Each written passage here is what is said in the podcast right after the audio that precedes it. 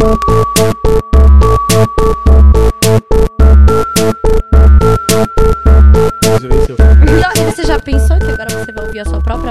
Spotify? Hein, Pedrinho? Isso é muito legal. Pedrinho, fala isso no microfone. Isso é muito legal. Ouvir a própria voz. Sério. Ouvir a própria voz no Spotify. Exatamente. Tenho vergonha. É nossa moeda de troca pra trazer as pessoas aqui e falar: você já pensou? Você abrir o Spotify e ouvir a sua própria voz? O problema foi quando a gente trouxe a Karen Jones, que tem música lá. Então aí, no meio da frase, a gente percebeu o erro, é, e aí né? você é. É, o Baco também. É, né? o barco. Enfim, É. Não vai funcionar com todos, né? é verdade. É. Bom. E a gente tá aqui com dois convidados nesse episódio mais que especial. Na Semana dos Pais. Temos aqui o nosso convidado, o Pedrinho Fonseca. Sou Joe. Bem-vindo, Pedrinho. Muito Uh, obrigado. tem que palmas, massa isso aqui. assim. Ah, tem palmas? Pô, Tem. obrigado. Você merece. Ei, meu amor. Ah, que- Esse que é o seu dia.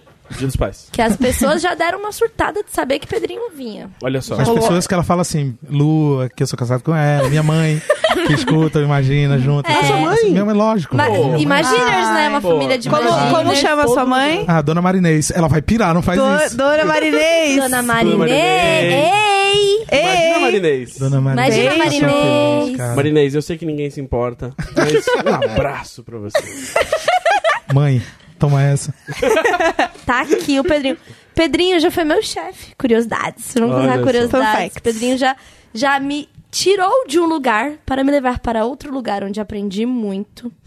E de tempo tem, eu sempre conto com a idade da Tereza. É exatamente isso. É exatamente a idade de Tereza, que Tereza estava nascendo. É. Quatro anos e pouquinho, foi uma experiência maravilhosa.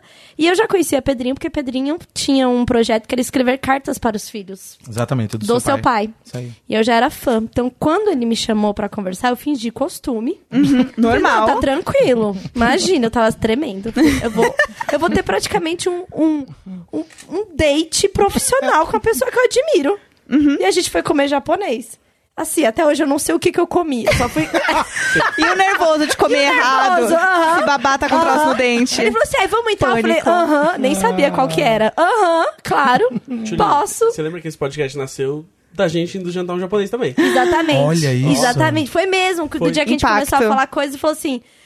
Coisas de adulto. É, e a gente tava assim, "Você quer ir só julgando os podcast?" amigos, assim. Gente, que não, porque isso não é tão adulto. Ah, isso é bem adulto. É, porque isso aqui já tipo, esperava maturidade. Porque... E a gente entrou na questão, mano, o que, que é ser adulto então? Vamos lá. Exatamente. O que, que é estar nesse, nesse lugar aí dos 30 anos, millennial, tal, boletos, vive sozinho, a louça, Que bom né? que você falou de boletos, porque eu quero apresentar a nossa outra convidada. Ai, nossa, eu amei. que Olha, a gente tá- cara. Sério. Nossa, Impressionante. A gente tá muito profissional, não aguento. Ai, que muito orgulho. adulto. É muito, bota a mão com o microfone na mão do adulto, sai um podcast desse. Júlia Mendonça. Ei, olá. Tudo bem? Tudo bem, Veio aqui pra obrigada. falar exatamente Boletos. de boletos. Eba. A Júlia ela dá conselhos financeiros pra galera pela internet, ou seja, é maduro, mas é millennial, entendeu? É, É, moderno, mas ela tá é forma- Não, nem tanto. O né? melhor, jovem, o mas melhor de dois mundos, né? Exatamente. Que é como imaginar junto. E a Jéssica também tá aqui. Nossa, Gus. Beleza, então. Falou, então. Vou, próximo eu vou O construir Gus a meu robô. Vou construir um robô pra matar o Gus à noite. Não, e assim, é o Gus a isso. gente nem precisa falar se tal, não, porque daí. É impossível, não, e é impossível não perceber, porque se mete em tudo. Não, é impressionante. Então não, não adianta. Então eu tô sentindo que chegou aquela hora. Chegou aquela hora. Aquela hora que a gente tira toda a vergonha, né? É como Ai. se despir, se despir da moral. É, depois disso, a conversa. Ela vai, começa. ela vai. pra Exatamente. baixo, Né? né? Vai, Então-. A gente Eu- vai ter que falar juntos. Eu vou começar, e aí nós vamos em ordem anti-horária aqui, ok? Ai, não. Então, Eu sou Pe- Gazanzeta. Pedrinho, Pedrinho é o bom. que vai falar. E nós somos, hein? Se prepara. É, ó, eu Vai. sou Gazanzeta. Eh, Você fala, eu sou Júlia Mendonça. Ah, tá. Eu achei Vai. que você ia inventar um apelido pra mim. Ah, não, hoje, ele não, hoje ele não tá tão audacioso, não. Vai errar os nomes. Vai também. lá. Eu sou Gazanzeta. Eu sou Julia Mendonça. Eu sou a Jéssica Greco. Eu sou a Carol. Eu sou Pedrinho e nós somos. Imagina juntas! Ai, gente. Ai, a gente estourou o microfone.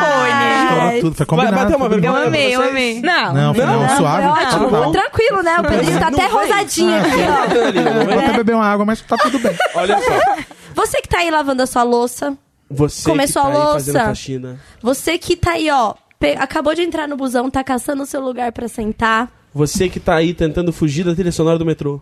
Nossa, esses dias foi a Ai, Jéssica. horrível. Esses dias foi horrível. Eu fiquei muito mal, fiquei com vergonha. Cara, a gente não sabia de onde metrô tava que tá vindo tendo barulho. uma trilha aqui? Tá tendo Não, trilha agora na não. linha amarela? Não, a gente pagou o Uber pra eles, eles não É, pegaram. obrigado, É verdade. inclusive. E por que Cara. que a gente trouxe o Pedrinho Não, e a não, Júlia? você pode dar licença que a gente Deixa vai eu contar, contar. a história da trilha? Muito Contar uma história obrigada. triste, obrigada. Queria Então, falar do patrocínio- não é, não é só a linha amarela. Não é só a linha amarela. Não, a gente não tava na linha amarela, amiga. A gente então- tava na linha verde. E aí começou a tocar uma música e a gente não sabia que era uma música do metrô. A gente começou meio se olhado, tipo, af, tem alguém ouvindo música muito alta aqui dentro, que saco. E aí, de repente, a gente percebeu que a música era realmente metrô. do vagão. Era a trilha sonora da vida de vocês. Era. E Foi. aí é super constrangedor, porque assim. Era um horário vindo pra cá, que é o pós-expediente do trabalho formal. Então, ali, sete e meia, metrô cheio, as pessoas de pé, sendo obrigadas a compartilharem aquela música. Era- Que situação! Cara, foi péssimo. Nem Era pra tocar boa? uma Beyoncé, O que, que entendeu? tava tocando? Era. Era alguma MPB, não era? Sérgio Mendes. Sérgio- Mais que nada. A, a versão com a Ferg. Infelizmente, Não era, não. não era. Não era. Olha Era só. só dele mesmo. Tinha que ser E com a gente ficou aquela. "Ah, nossa, amiga, que situação. Foi. Mas chegamos aqui e gravamos, foi ótimo. O que você ia falar mesmo, Gus? Eu ia falar que quem, né, nos possibilitou trazer esses convidados quase que internacionais, né? O Pedrinho veio lá de Brasília, a Júlia veio lá de Curitiba, vieram por causa do Next.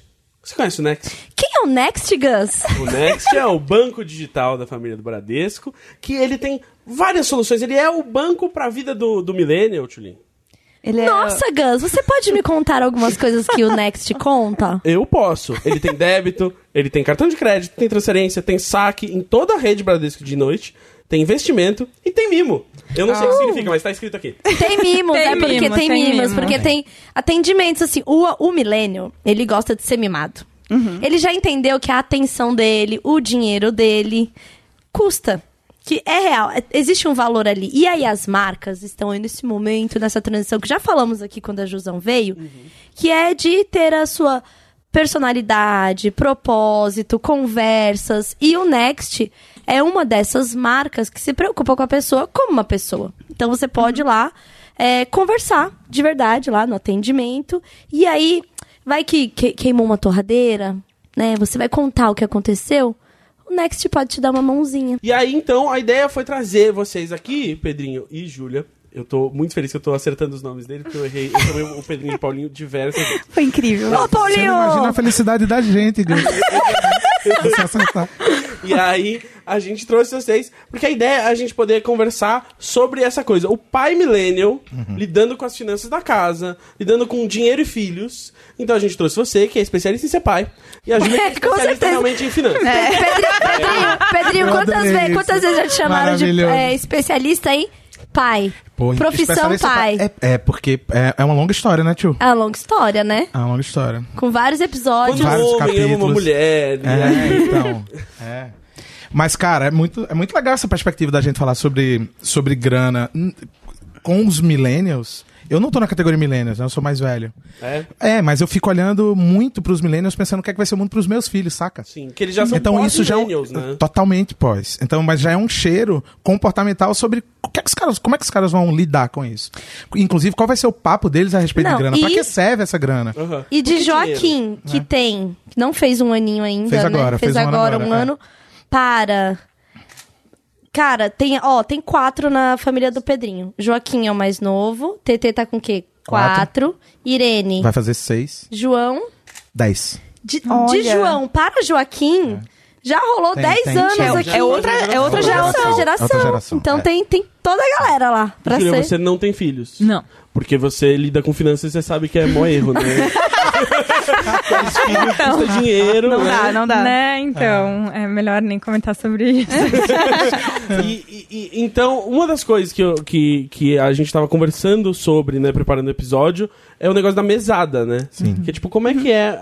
esse- como você tá enfrentando aí? Tipo, com o filho de 10 e de 6. Imagina que o de 3 e de 1 não precisa de mesada ainda. É. Mas você, você, você aplicou a mesada Então. e, mais do que isso, Júlia, é uma boa coisa as crianças terem mesada?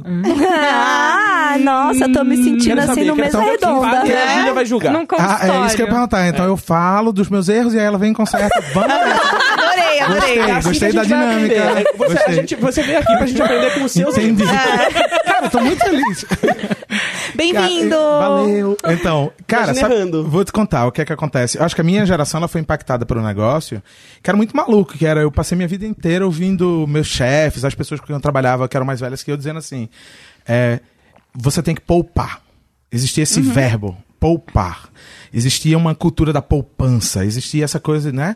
E, e- e esse nome poupança vem muito antes de você entender, inclusive, sobre o que é investimento, o que é tempo que você dedica o dinheiro a estar em algum lugar e tal. Então, eu venho da geração que eu vi, cara, eu vi os meus, os meus grandes chefes, até mesmo quando, logo que eu cheguei em São Paulo, há 13 anos, ouvia os caras dizerem assim, não, bicho, é isso. Aí trabalhando aqui, você poupa essa grana, poupa, poupa, poupa. Eu lembro muito dessa palavra, essa palavra, tal. E quando eu olho pro meu filho mais velho, eu vou começar por ele porque ele tem 10 anos e ele já entende um pouco a dinâmica para que serve o dinheiro. Ele- a gente dialoga sobre isso, né? Eu comecei a entender que é é uma geração que, é, que eu acho que os millennials já são um pouco isso, mas que o meu filho de 10 anos ele já tem um pensamento super aprimorado em relação que é não se fala em poupar, mas ele fala em planejar para que serve a graninha que ele tem.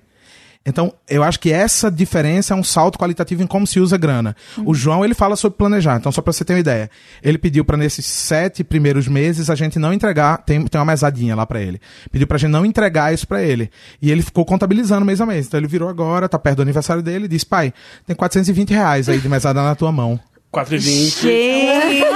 E aí, eu fiz exatamente essa cara que Chocada. vocês fizeram. Eu disse, putz, é, é, É. tem mesmo. E você pediu pra gente, você quer agora? Ele, não, não. Só tô te dando Só um tô- toque. Só pra você tá ligado. Só pra você não sair gastando um dinheiro que é meu. Extrato verbal. É. Tipo, tem aí, né? Eu Tem aí, liquidez, né? né? Né? Tem liquidez esse meu investimento. É Eu quero isso, né? Pedi um extrato ali por voz. E, mas uma coisa que eu fiz, cara, há uns anos, depois eu, eu falo mais sobre isso, porque eu quero ouvir, Júlia, primeiro sobre esses primeiros erros, depois sobre os segundos erros, e assim vamos, né? Sim. Temos tempo, vamos falar Não, sobre e você muitos tem erros. uma, tem uma janela aí de É, idade com as tem. crianças que você vai poder errar Tem, bastante. é. É, Então, tem várias. É. Esse mais velho Vale é, este. é cheio de erro. Mas aí a próxima. é. menos, é mais Agora vai, Pô, agora vai. É o que tá não, Joaquim, investidor aos seis anos, assim, nada Gente, vai- que isso. Vai estar rendendo juros até. É, eu percebo o Valentim, eu falo muito, até pra não criar coisa do tipo, saiu na rua, posso comprar o que quiser, posso ter o que quiser. Eu falo muito, eu deixo muito claro, ó, quando eu tô saindo, eu falo, mamãe vai trabalhar. Por que, que eu tenho que trabalhar? Quando a gente vai comprar as coisinhas, é uma troca. Eu trabalho, eles me dão dinheiro e a gente pode comprar as coisas. De falar mesmo, ter uma conversa sobre isso. E aí, quando a gente vai em algum lugar, eu falo assim: o meu dinheiro hoje só dá pra levar um. Você tem que escolher. E aí ele fala, tá bom. E aí ele sabe que o cartão paga. E aí um dia ele falou assim. E agora ele tá na fase de perguntar, ligar pontas e perguntar coisa. Ele falou assim: o seu dinheiro fica no cartão. Olha. Porque ele não Ah, vê dinheiro de papel. Sim. né? E foi quando ele recebeu, sabe um desses saquinhos de brinquedo que vem um monte de nota? Uhum. E ele meio que Não- não, tem muita referência das notas. Ele tem referência de cartão. Aí sempre que a gente tá na padaria, passa o cartão, ele aperta o verde. Sim. E aí ele sente que ele pagou, ele quer o papel. Então, tem uma coisa lúdica do dinheiro, sabe? Insuportável. Parece muito eu. Parece quem, hein, Gus? Quem eu, era quando assim? pequeno, Olha lá. uma coisa que eu pedi pra minha mãe de aniversário uma vez foi: eu quero a calculadora, mas aquela que imprime no papelzinho. Ai, que saco. um- Porque, é, Sabe o que eu fiz quando eu era criança do criança? mundo. Eu achava legal ter uma mesada. Porque assim, eu pedia dinheiro, meu pai me dava. Tipo, sei lá, eu ia comprar um chiclete, ele me Ia dava um o robô. É, eu ia lá, tipo, pai, eu quero construir um império. E ele me dava o dinheiro. E O aí. Robotnik do bairro. Exatamente. E aí eu pensava, cara, eu quero ter uma mesada, porque eu quero aprender a organizar o meu dinheiro. E eu tinha, tipo, 10 anos, enfim. E aí eu é João já. Então, você sabe, né? então, 420. exato. E aí, o que que eu fiz? Eu fiz uma campanha. Ai, gente. Claramente eu era publicitária, né? Claramente era isso. Eu, eu peguei, eu tinha um monte de cartolina em casa tal. E aí eu fiz uma campanha falando que eu queria ganhar mesada. E aí eu mostrei os prós e os contras de eu ganhar uma mesada. e eu colei o cartaz na sala, como quem não quer nada. Tipo, eu colei o cartaz, daí eu chamei meus pais. Pra eles sentarem, eu ia explicar. Gente, claramente eu era muito publicitária, que horror. Tá vindo, Que horror né, tá amiga? vindo assim, da lá longe. E aí eu, eu fiz eles sentarem pra eu explicar o meu cartaz. Por que, que eu queria ganhar mesada. Porque eles iam economizar e eu ia aprender o valor do dinheiro. Olha que responsável. Não deu certo. Meus pais não me deram. Eles me deram mesada uma vez, assim. E aí eu guardei tudo bonitinho, fiquei mó feliz. Só que depois, depois meu pai esqueceu. E daí ele foi me dando dinheiro mesmo assim. Mas eu me senti muito responsável, porque eu tinha essa consciência de que eu precisava é, organizar o dinheiro, porque ele não ia cair do céu e eu sabia que meus pais não iam ter dinheiro pra tudo. E você já tinha amigas que tinham mesada, provavelmente, né? Tinha, e também tinha uma coisa que o colégio que eu estudava era um colégio rico, né? E eu não era rica. Então eu queria guardar dinheiro porque eu sabia que meu pai não tinha dinheiro suficiente. E aí eu queria, tipo, ajudar. E aí eu, às vezes, pegava e, tipo, o dinheiro que ele me dava, eu não comprava o que eu falava que eu ia comprar pra eu guardar dinheiro. Porque eu achava que meu pai um dia ia precisar do dinheiro. E aí eu guardava. Olha que fofa. Sabe o que é isso? A criança que cresceu ouvindo que o Collor roubou o dinheiro. Exato. Exato. A gente Exatamente. falou sobre isso hoje, da- dessa memória do. Do Collor, né? Do que foi Sim, do a- confisco da poupança, É. né? Pois é, Mas é, você eu, sabe, eu falando que... Ah, desculpa, não, Não, fala não, você. não, porque- não, não. Não, pode falar que isso aqui é quando der. Mas você sabe que aconteceu a mesma coisa comigo. Tipo, eu chorava, não, me dá mesada, porque eu ia dar super valor. Mas, meu, eu acho que a gente foi criado por pais que não davam muito valor pra mesada. Tipo, ah, é só enfeite. E eu lembro que eu também ficava super mal. Lembra aquelas. Cara, muito velho isso. Aqueles adesivos de fotinho?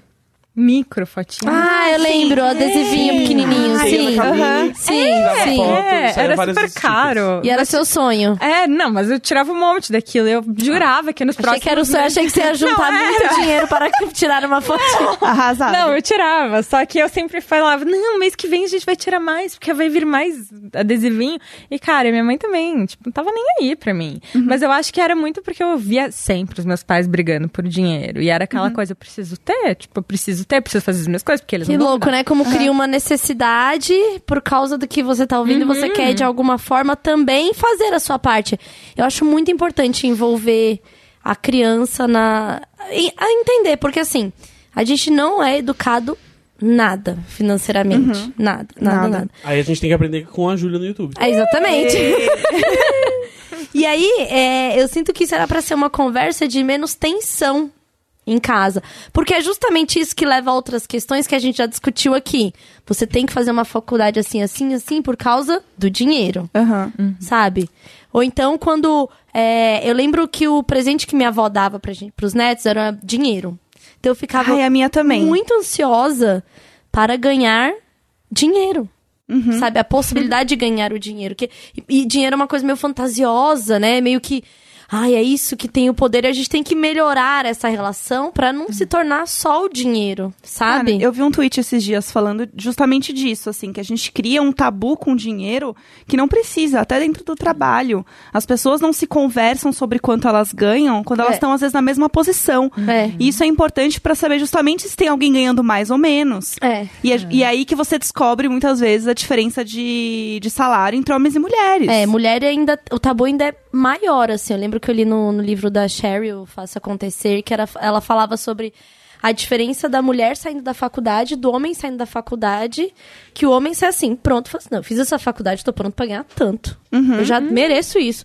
E a mulher de ganha, de conquistar o emprego, ela já tá assim, muito feliz. O que vier a partir dali é lucro. Então ela não tem coragem de negociar o salário, negociar horários, negociar, sabe? E, e pro homem não. Então, e, e, e dinheiro está na nossa vida, não tem como você ignorar. O que a gente pode fazer é melhorar a relação. Sim, Eu não tem como vou viver sem dinheiro, vivendo da, da minha arte na praia. Minha arte na praia tem que ser vendida pra eu ter o dinheiro. Exato. Vivendo do que a Né? natureza dá, né? É, não é tão. E hoje a gente fala sobre todos os assuntos do mundo, menos dinheiro. E quando você fala sobre dinheiro, as pessoas se espantam. E eu acho isso muito incrível. Eu até, inclusive, acabei um contrato que eu tinha porque eu soube que uma outra pessoa tava ganhando mais que eu. Fui lá e negociei. Falei, ó, eu tô... Vou bater aqui de novo. Tô nervosa, tô nervosa. Aí eu peguei e falei, não, eu tô sabendo, eu consegui mais que essa pessoa, eu tô fazendo mais e eu mereço ganhar mais. Daí eles falam, não, a gente vai te pagar a mesma coisa que ela. Eu falei, não, igual não, igual eu saio daqui sem nada, eu quero mais. Negociei, consegui, mas assim... É isto. Foi sem brincadeira, eu fiquei uma semana, e eu que trabalho com finanças, eu fiquei uma semana em casa ensaiando todas as palavras que eu ia usar, porque é muito difícil. É dureza. Você é formada em quê? Comércio exterior. E como que foi começar a trabalhar com finanças e fazer o canal no YouTube? Eu acho que isso é um- uma grande dúvida. Como, Né? como foi isso, assim?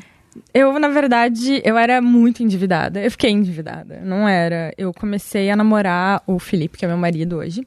A gente tá junto há hum, 13 anos. Nossa. É, guria, há muito tempo. Eu, eu ouvi uma voz de tipo, é, já, já deu. É, tá, tá no ponto. É isso aí. é. Então, quem tiver interesse, manda currículo. Não, brincadeira. É, aí a gente começou a namorar, eu morava com a minha mãe, ele morava com os pais dele, e ele se formou e começou a ganhar bem para quem morava com os pais. E eu também é, comecei a trabalhar. Mas assim, o bem pra morar com os pais. A gente achava que era bem, tipo, pra dominar o mundo. Tipo, cara, eu vou fazer tudo o que eu quiser nessa vida. E foi uma loucura. Tipo, em oito meses a gente fez, tipo, três viagens internacionais. A gente fazia curso de mergulho. Meu, a gente comprou equipamento pra mergulhar no gelo. Gente, o jovem, o jovem quando ganha dinheiro, ele fica um pouco descontrolado. Mas, levemente. mas não, mas eu vou dizer uma coisa. Esse é, isso é um mal que vem do curitibano achar que é mais frio do que... Porque a pessoa mora em Curitiba... Quer e- mergulhar? Não, não, não. gelo. Não, não, não. Aqui é gelo. Não tem você já veio pra Curitiba? É muito frio. Cara, eu tava me achando um jovem tão irresponsável, mas eu tô ouvindo isso, tô ficando tão sossegado comigo. Nossa, minha Tá trajetória... tranquilo pra sua parte, né? Até Tá agora, tranquilo. não. Não, tem pior, tem pior, tem Aquela pior. que estou pra mergulhar no gelo não paga um ano de fralda. O que, que, que é pior? O que, que é pior? Não, daí um dia eu queria tocar bateria. Aí eu falei, cara, Gente, eu amo jovem. Eu amo. O jovem tem o quê? Mais 300 reais sobrando na conta? Ele tem um sonho. Ele vai, ele Ele abre assim. o sonho. É, tipo, ele vê um saxofone, assim, 600 reais. Eu tenho 600 reais. É só isso. 600 reais. Mas ele vai falar, não. a- a- É isso, dá, dá. Toca e ganha dinheiro tocando. Né? Não, Como- sempre É quis- investimento. Sempre quis tocar saxofone. Próximo Kennedy da vida, exatamente, é isso. É isso. Aí eu fui lá na escola e eu encontrei uma bateria lá pra venda. E, cara, eu.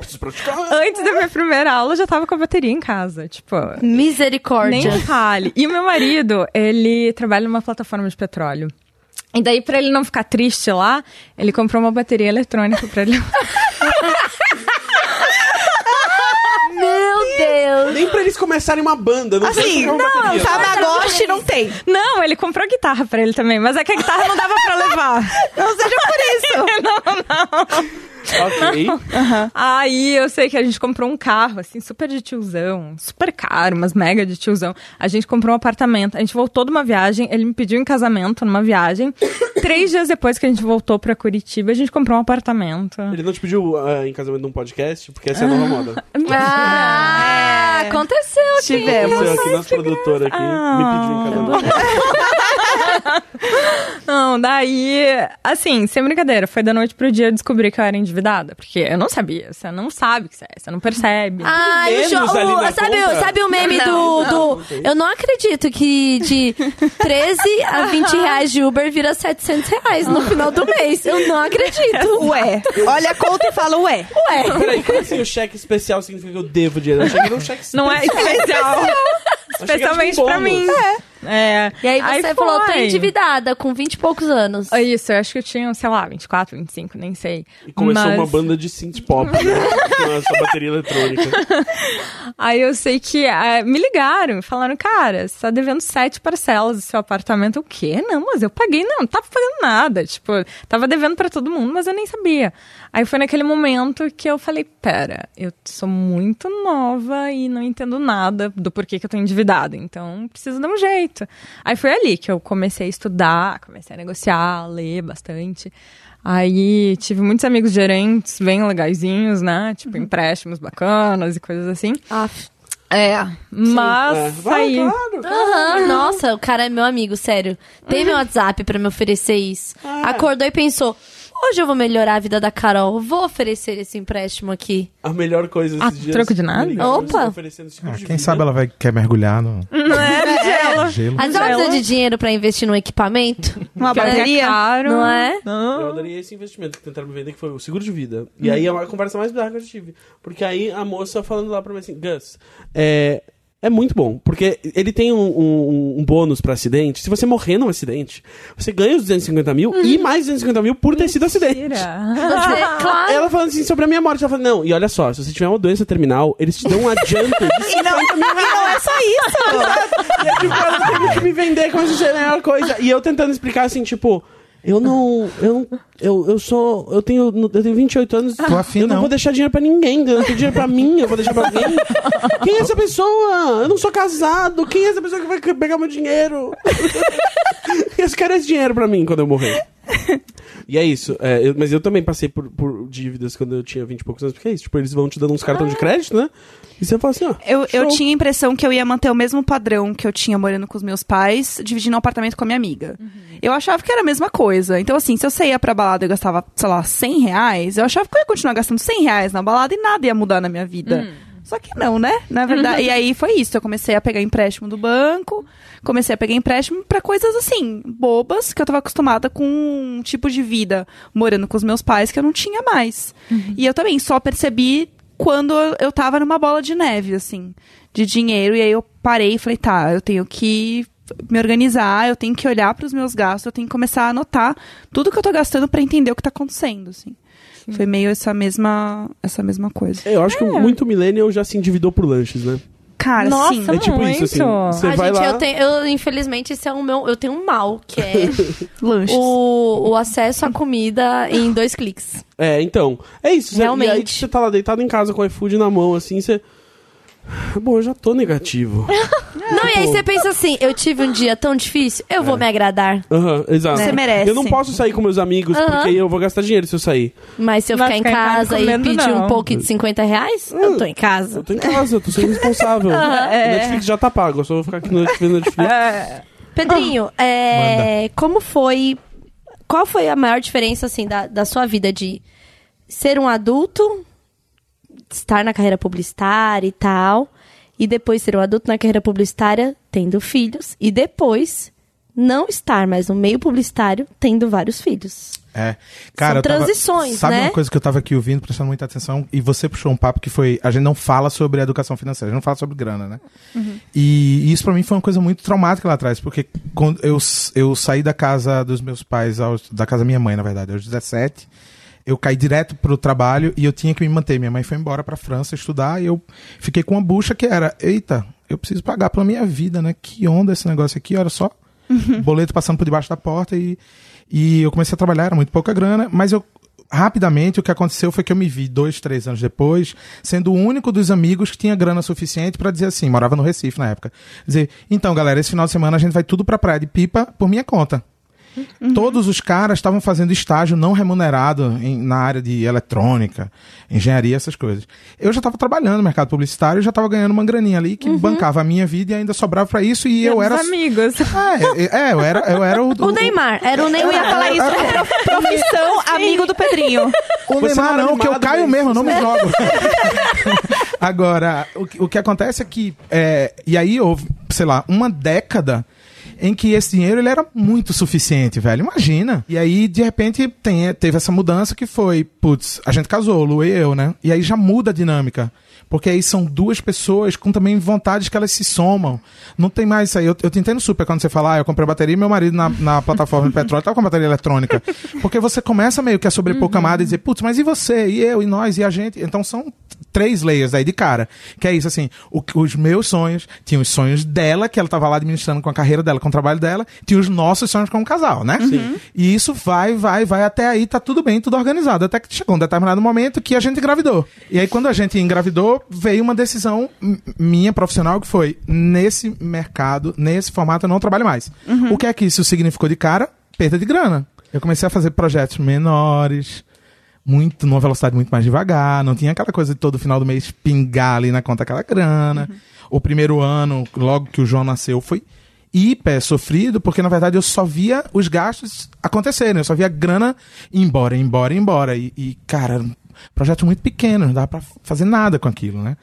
E, e aí, só depois de dois anos de João, é que eu entendi que eu não pertencia mais àquele negócio do jeito que ele era e que eu, e que eu era capaz de trabalhar num outro formato. É, que me interessava mais e que sim, ainda tinha esse. que pra mim virou uma premissa, que era fazer alguma coisa que fosse útil socialmente. E. Mas aí começaram os perrengues, porque filho, cara, é caro. É, Filho é caro caro. Eu sei, eu sou um É filho. caro. É, Caro até hoje. a gente, a gente, é, caro. Olá. Sim, ô, Sim. mãe, inclusive, depois você, você pede o Uber pra eu voltar pra casa depois do podcast. Péssimo, amor.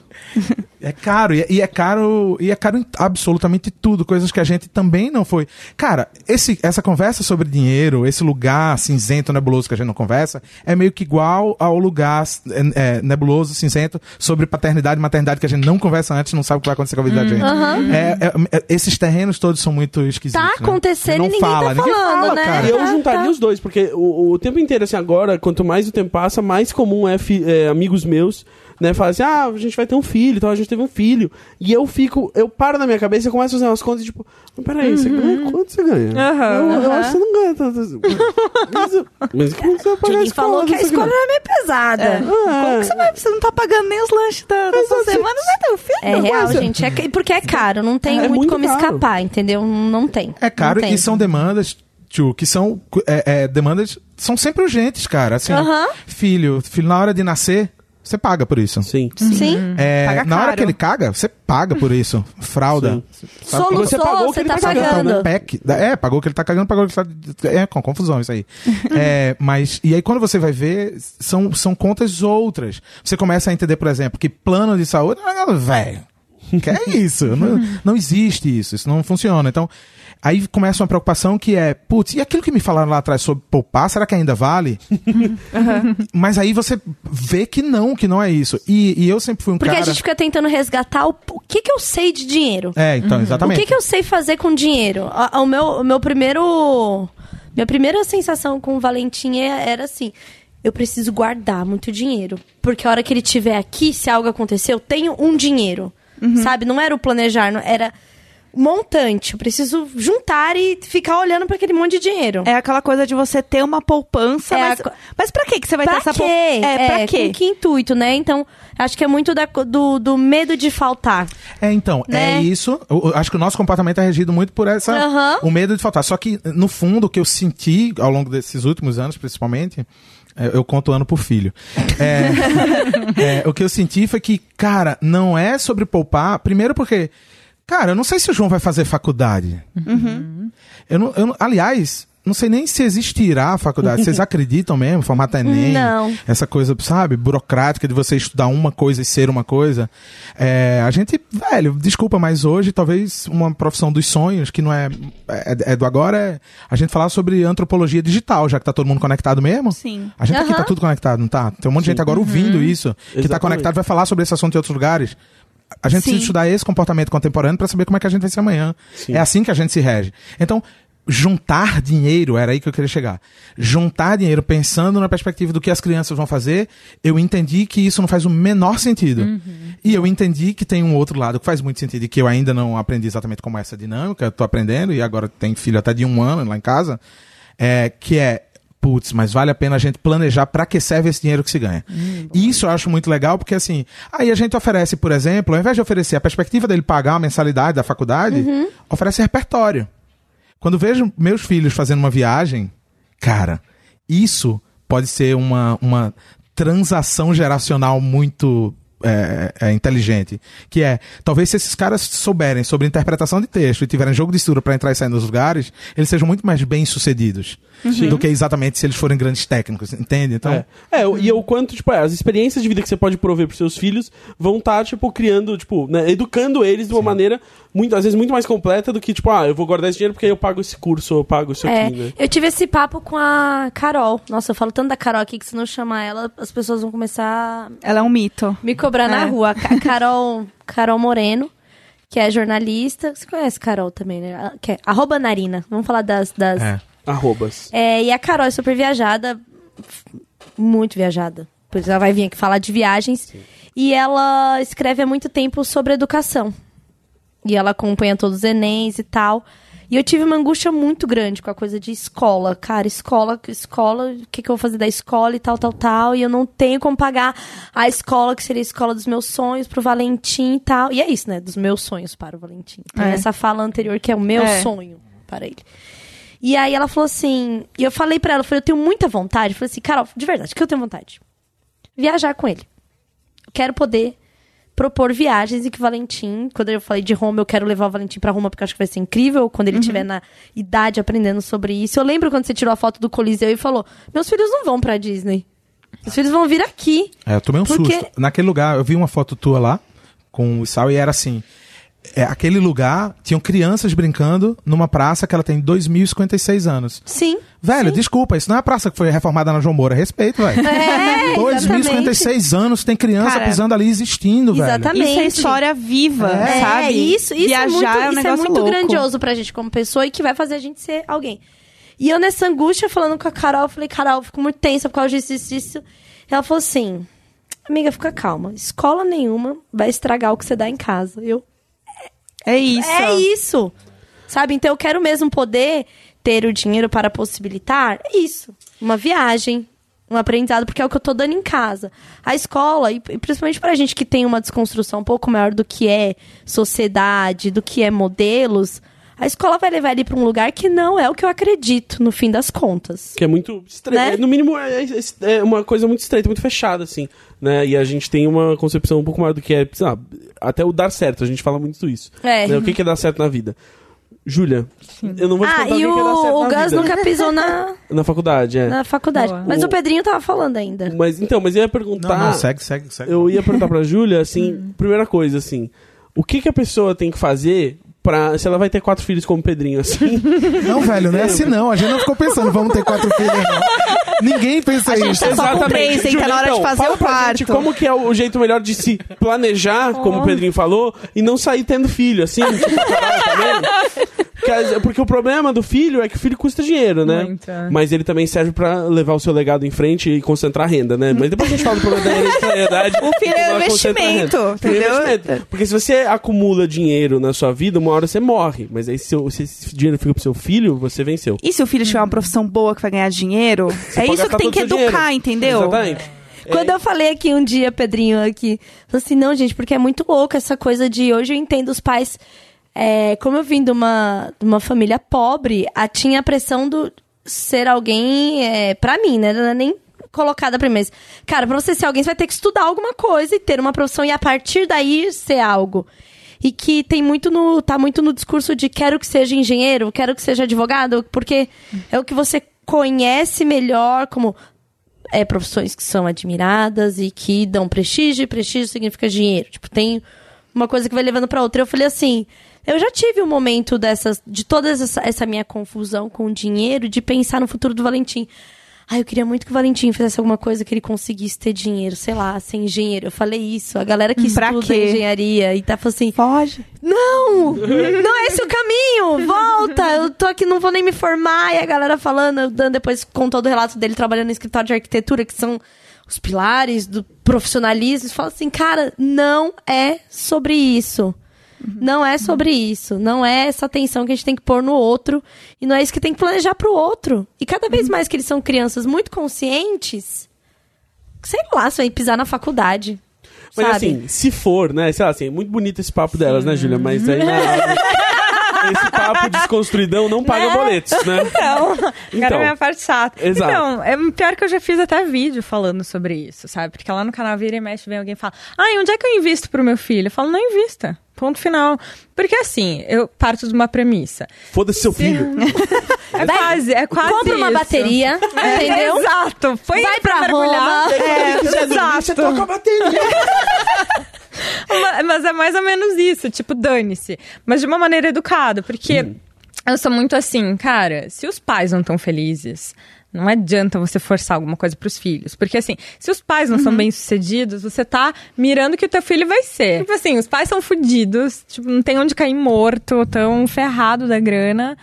Mas estão lá se fudendo pra juntar umas merreca pro filho. Quando chegar a 18 anos, é aquele. Ai, vai ganhar um carro, vai fazer uma faculdade. Tem esse mito dos 18 anos, né? Muito, muito. E daí é aquilo assim: o pai passou a vida inteira brigando em casa. Tipo, não tinha dinheiro pra pagar a conta, tava devendo tudo, negando pros filhos passeio no parque, lanchinho no colégio, mas com a promessa de que, não, quando você tiver 18, você vai ter grana. Cara, isso é a maior mentira. Tipo, você tá.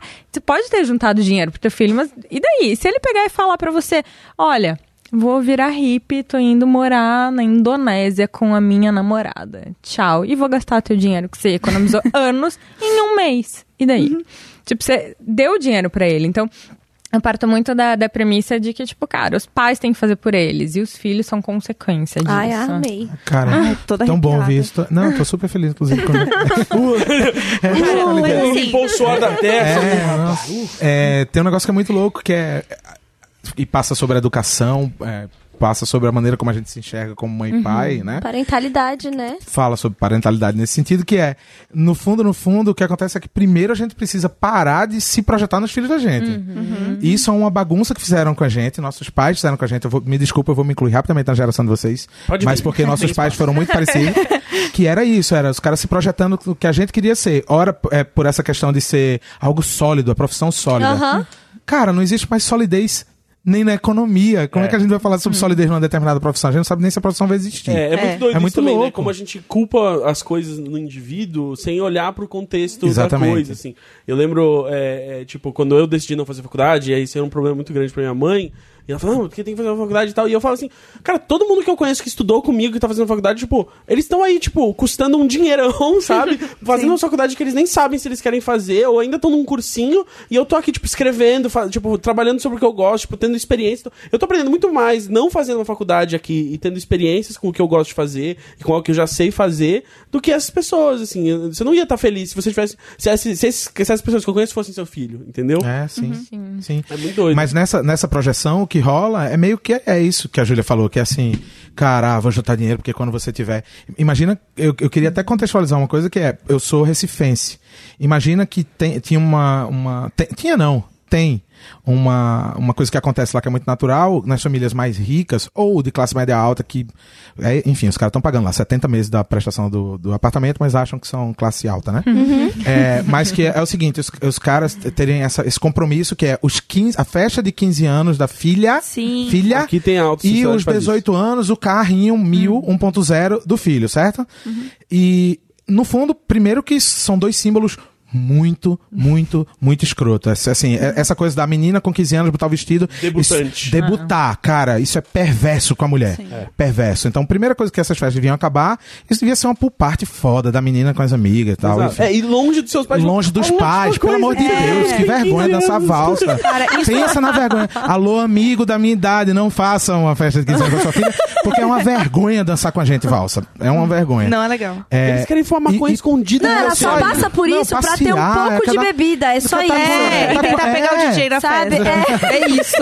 Não, e, cara, o convívio nessa idade é com os seus pares, as descobertas estão ali. Sim. A gente, como eu, eu vejo isso, agora tô voltando pra minha cadeira de pai, olha isso como observador de, de quem. Observador mesmo, e dizer assim, cara. Tô aqui numa emergência. Mas já é uma idade que essas descobertas são fundamentais para todas as formações outras. E no caso dos caras, essa coisa do carro aos 18, esse símbolo de liberdade. Agora você pode fazer merda. Sabe o que é que isso, isso deu? Uma geração que enfiava carro em poste. É. Aham. Perdi um monte de amigo, assim, cara. Porque no mesmo dia ele ganha um carro e o direito de comprar cerveja em qualquer lugar. É porque é, porque é diferente. Exatamente. E é diferente de você, por exemplo, querer tocar uma bateria na sua sala, entendeu? Sim. Você vai fazer mal pro seu vizinho de baixo ou de cima, velho. É. Mas o carro não, Não você é precisa conviver. Sim. Né? Então, e, e- ah, hoje a gente conversando, quando eu tava saindo de casa pra vir pra cá. Pra São Paulo, aí Lua falou: Sabe o que é mais engraçado? Você vai falar de uma coisa que é isso, nessa perspectiva, que como os nossos pais viam isso, os filhos no futuro, a carreira, e a gente é completamente diferente. Imagina juntar dinheiro até os 18 anos do João e a gente descobrir que ele não vai andar de carro, sabe por quê? Porque ele vai ser contra carro.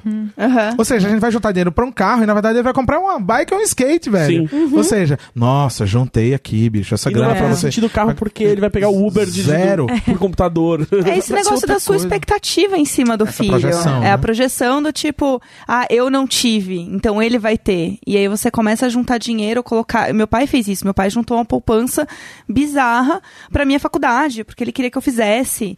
E eu e eu e ele juntou o dinheiro pra eu fazer uma festa de 15 anos. E eu falei pro meu pai, eu não quero uma festa de 15 anos, porque eu acho brega. Eu queria ir pro Coachella. Risos. e aí meu pai olhou pra minha cara e falou assim: então você vai ter um aniversário numa pizzaria do bairro. Beijos. E eu não vou usar esse dinheiro já que você não quer isso, né? Porque não ia me deixar viajar. Mas é isso, ele tinha uma expectativa de que eu fizesse uma festa de 15 anos que eu não queria, era a última coisa que eu queria. Eu já tava no meu rolê emo, entendeu? Eu já era ali, ó, tipo, não tava afim, eu queria ver banda, eu queria ver música, eu queria ver show, era o que eu gostava de ver. Eu não queria uma festa de 15 anos. E é isso, e aí, é, meu pai entendeu bem, assim, mas minha mãe ficou um pouco receosa, minha mãe ficou meio puta, assim, porque era o dinheiro que ela tava guardando. Então era isso, tipo, a gente não saía, não fazia várias coisas, não sei o quê, porque ia ter esse dinheiro que eu ia fazer tal coisa, mas quem disse que eu queria fazer isso? E tanto que eles te negaram, né? Tipo, quero ir pro Coachella. Não. Não, você não, vai, que você é muito Não. nova. Assim, Esse por um lado é pra foi bom, porque eu, eu coisas. tinha Mas outras Mas não. é o que tinha- você quer. Exatamente, exato. E aí, no fim, eu só não tive esse dinheiro e sei lá pra onde foi, no fim das contas, sabe?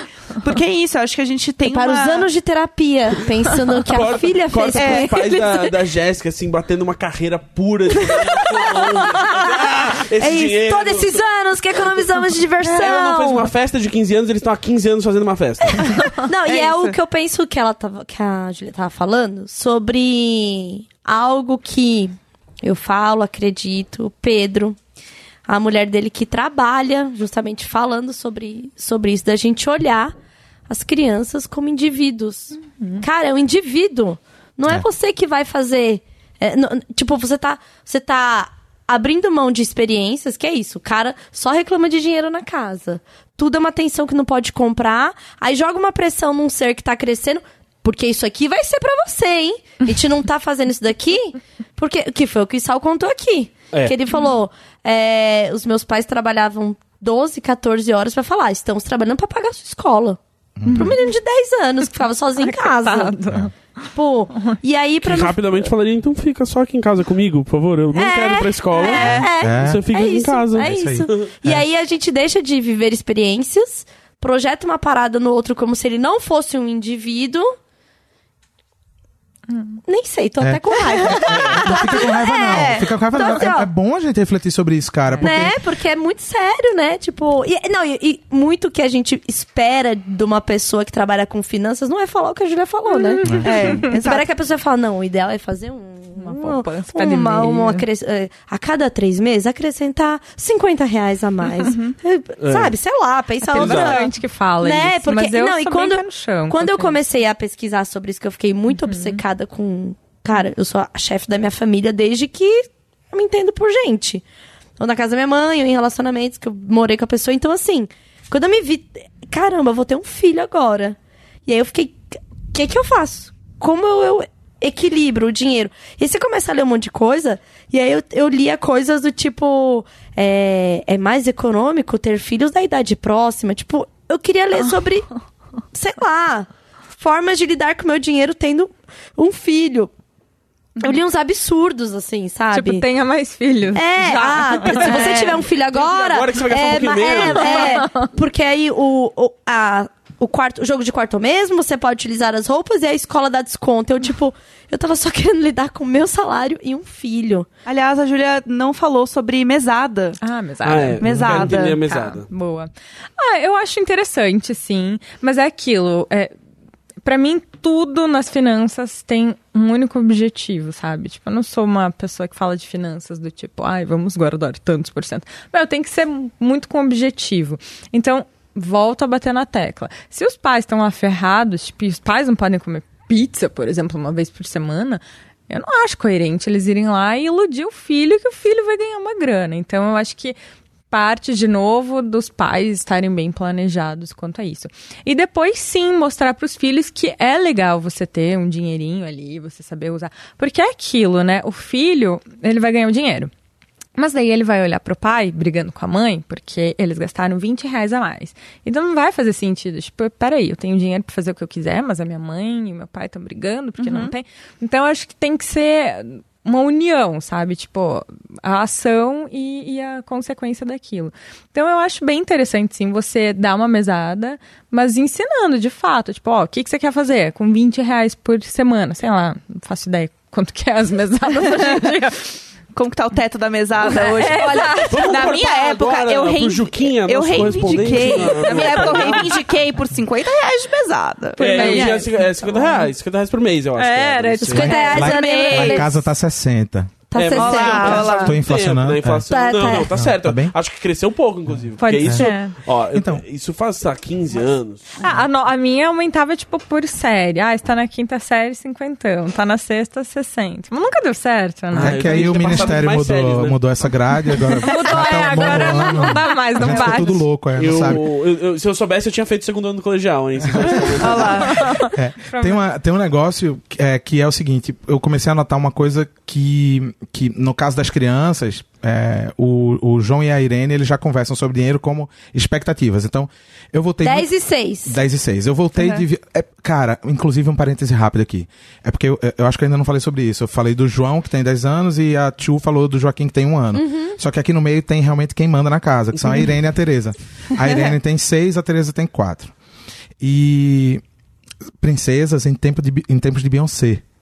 Que são outra classe de princesas. Graças a Os sonhos são outros, velho. Então, vê só o que aconteceu. Eu voltei de umas viagens bem pirados por dentro do Brasil e para alguns lugares fora, China, eh, Itália, Roma também e tal, fui fazer um curso.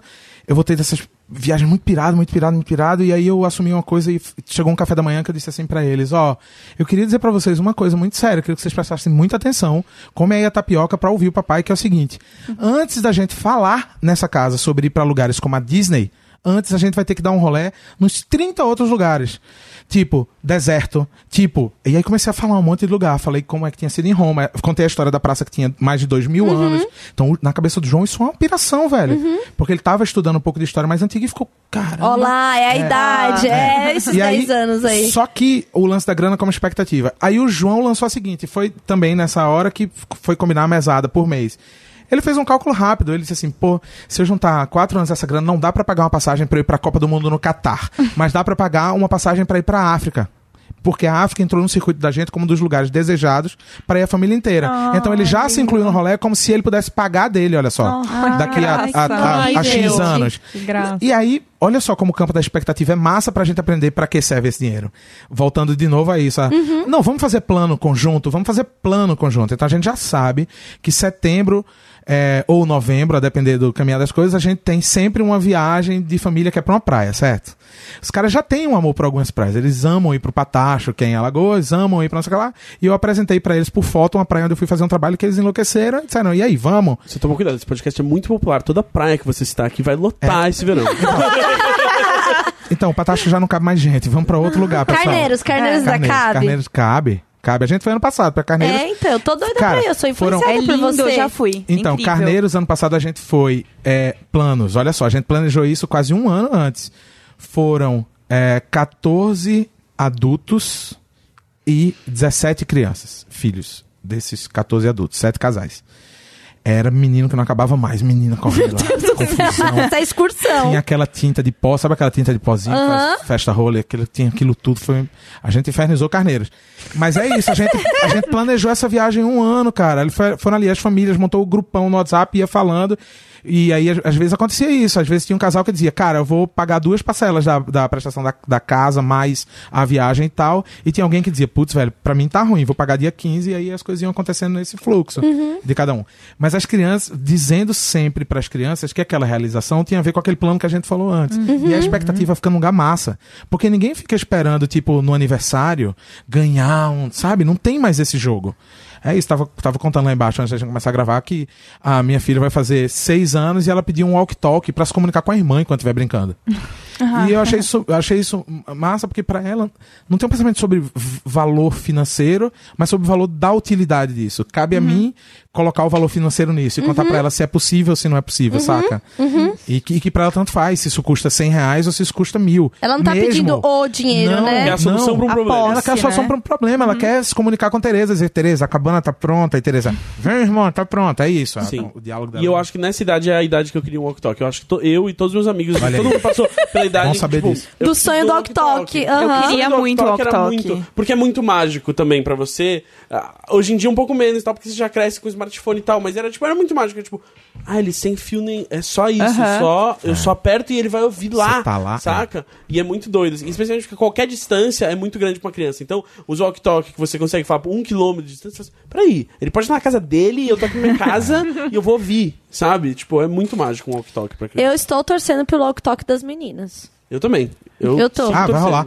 Rapaz, deixa eu contar um negócio, agora você falou. Eu lembro que nessa idade, é, os meus vizinhos ali de bairro e tal, é, eles, alguns deles tinham autorama. Que era uma febre na época. Sim. Que era coisa do carrinho de corrida. E também existia ainda a Fórmula 1. Ainda existia, tipo, Nelson Piquet. e essas coisas. Hoje em dia, tem piloto brasileiro ainda? Não sei. Eu também não sei. Massa, né? Eu, eu, eu não sei, mas de eu Fórmula acho 1, que ele se Não, aposentou, Fórmula hein? É, então, Massa tá no 1, Uber acho que agora. A não mas- gente não entende de Fórmula 1, né? Não, Tá, é, a gente não, a gente não acompanha esportes, Realmente, o, o Millennium, ele passou, assim, o Senna morreu, acabou o sonho. Acabou, foi. É. não, mas pra mim, sou super Né? milênio, então, porque, ó, foi Tá exatamente vendo? isso. Então Quando está, está. acabei a Fórmula 1. Millennium é estado de espírito, a gente já pode assumir isso daqui, Ótimo, né? É um, é um zeitgeist, Gente, o que rolou naquele momento, é, É, isso. Exatamente. É, mas eu lembro que tinha essa expectativa do Autorama, e aí um dia meu pai me levou numa, numa loja dizendo assim: tá bom, vamos lá comprar esse negócio aí e tal. Quando chegou lá que viu o preço, ele viu que não dava pra ele, e aí ele me deu o quê? Um ferrorama. Você já viu o que é um ferrorama? Puta, velho, é um trilho circular e o trem fica dando voltas em círculos. Você botava água pra sair fumacinha, né? No máximo, o teu que era moderno, o meu. O Cara, meu, ele fazia fumacinha, porque ele era vapor. Você botava a Humilhado. bateria Não. nele, e aí com a No meu, bateria ele o fazia ferro- ferro a vapor lá em casa só teve em 2014. Eu achava incrível Eu também. Eu achava muito moderno. É. Mas, mas enfim, era isso também. A expectativa não tinha, cara. Não, a grana não dava, então não tinha. Obrigatoriamente não ia ter. Sim. Era isso. É, era, era muito doido, assim. é, quando eu era pequeno, eu lembro, assim. Era, tipo, tinha total os brinquedos que você sentia já no não, assim. Existe o não, que é o... Eventualmente. E existe o não de tipo, ah, não, esse aqui não dá mesmo. Não, não dá mesmo, isso aqui não- não vai dar. E tipo, tinha os outros que é tipo, esse aí eu acho que eu tô sentindo que é no Natal. Eu tô sentindo que é no Natal. e aí, eu, eu lembro que quando eu era pequeno, eu fazia um negócio e eu sei que, tipo, sei lá, eu já vi meu sobrinho fazer e tal. é, e eu acho que é bem comum as crianças fazerem, que é o. Elas começam a. a- elas não como parcelar nada por causa tem dinheiro, mas elas fazem a barganha. Esse aqui vai ser de Dia das Crianças e de Natal. Ah, sim. Entendeu? Esse é do meu aniversário. e Começou da a negociar. Entendeu? Você fala assim, não, você tá, você tá separando o pagamento, realmente, você tá, você tá botando mais à vista aqui, mas você não vai ter que gastar ali na frente num segundo presente, entendeu? Não, o meu grande trauma é...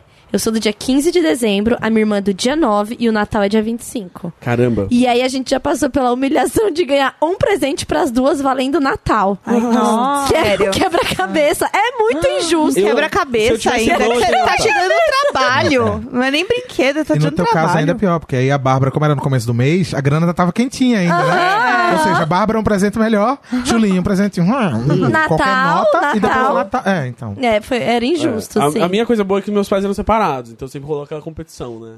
Vamos ver quem vai dar o presente Ah, melhor. Olha, os meus eram separados, sempre rolava uma competição pra ver quem não dava nada, eu acho. É, Quem vai. Vamos, vamos ver. Quem der, quem der primeiro. vai resistir, quem- né? é, eu não tenho que dar. Se já garantiu ali, eu não tenho que dar. Não, é, não, era, era, era muito melhor. É, mas então, Júlia, eu preciso. vou- eu sei que a Tá. gente tá num especial de Dia dos Pais e tudo mais.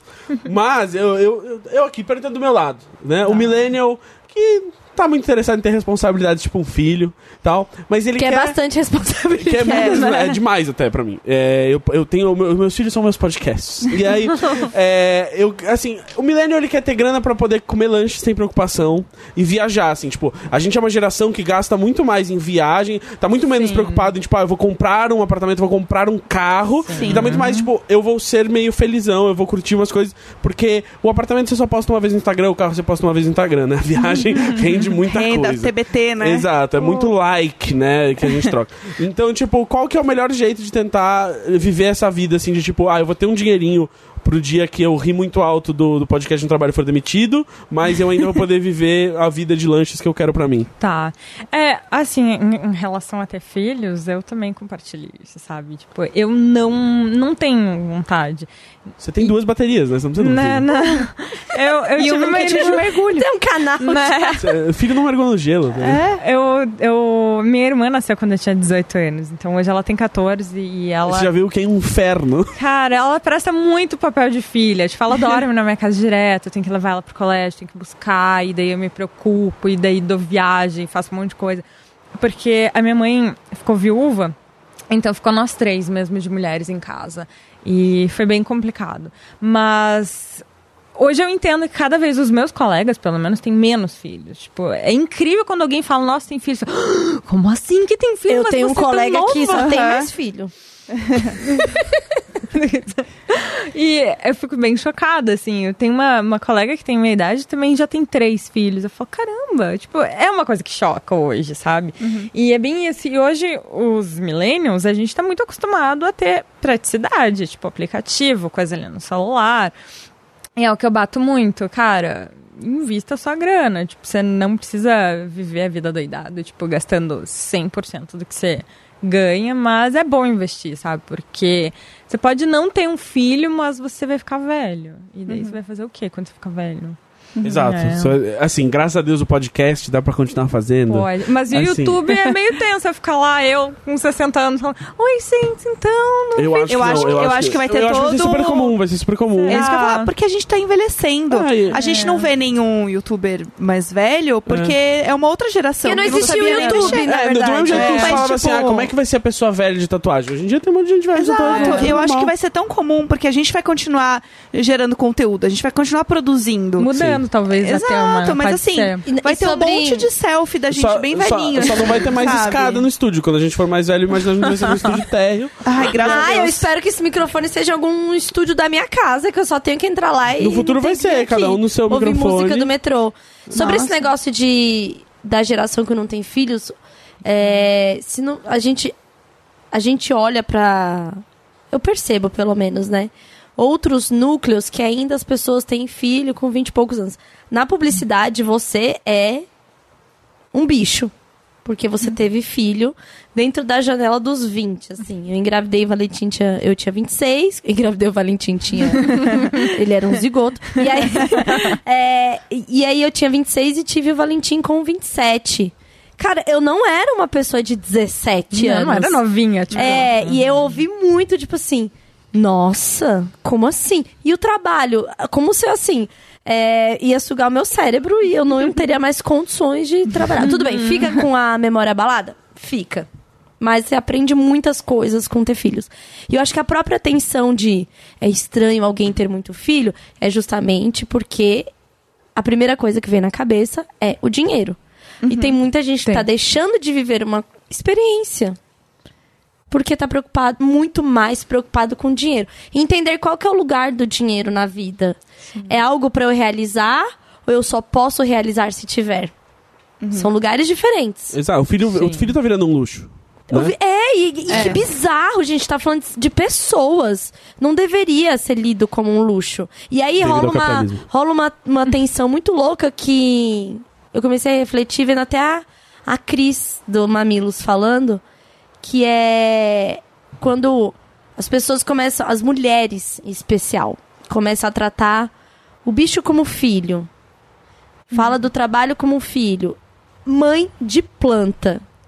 Existe numa outra. Eu não. Eu, mãe de planta. Gente, eu sou uma Não, péssima, eu- porque todas as minhas plantas morrem. As minhas também. É suculenta Então, mas tem a história da mãe Ai. de planta. E aí existe, por um lado, uma tensão muito grande da mulher que tem que ser mãe de alguma coisa, porque É. tá Ah, dando, sim. tem, tem que ser mãe ainda. Porque assim, né, você veio aí com este conjunto aí, tem um filho uma hora, né? Ao passo que, pô, mas é muito caro, né? Que horas que vai ter? E aí começou a virar uma coisa que a gente percebe uma sociedade que tá completamente maluca. A pessoa quer que você seja mãe, mas quer que tenha o tempo ideal de você mãe, o número ideal de filhos. Tem que falar como que você vai viver Né? tudo. Pô, mas aí não vai, não vai ter pai? Ou cada um é de um pai?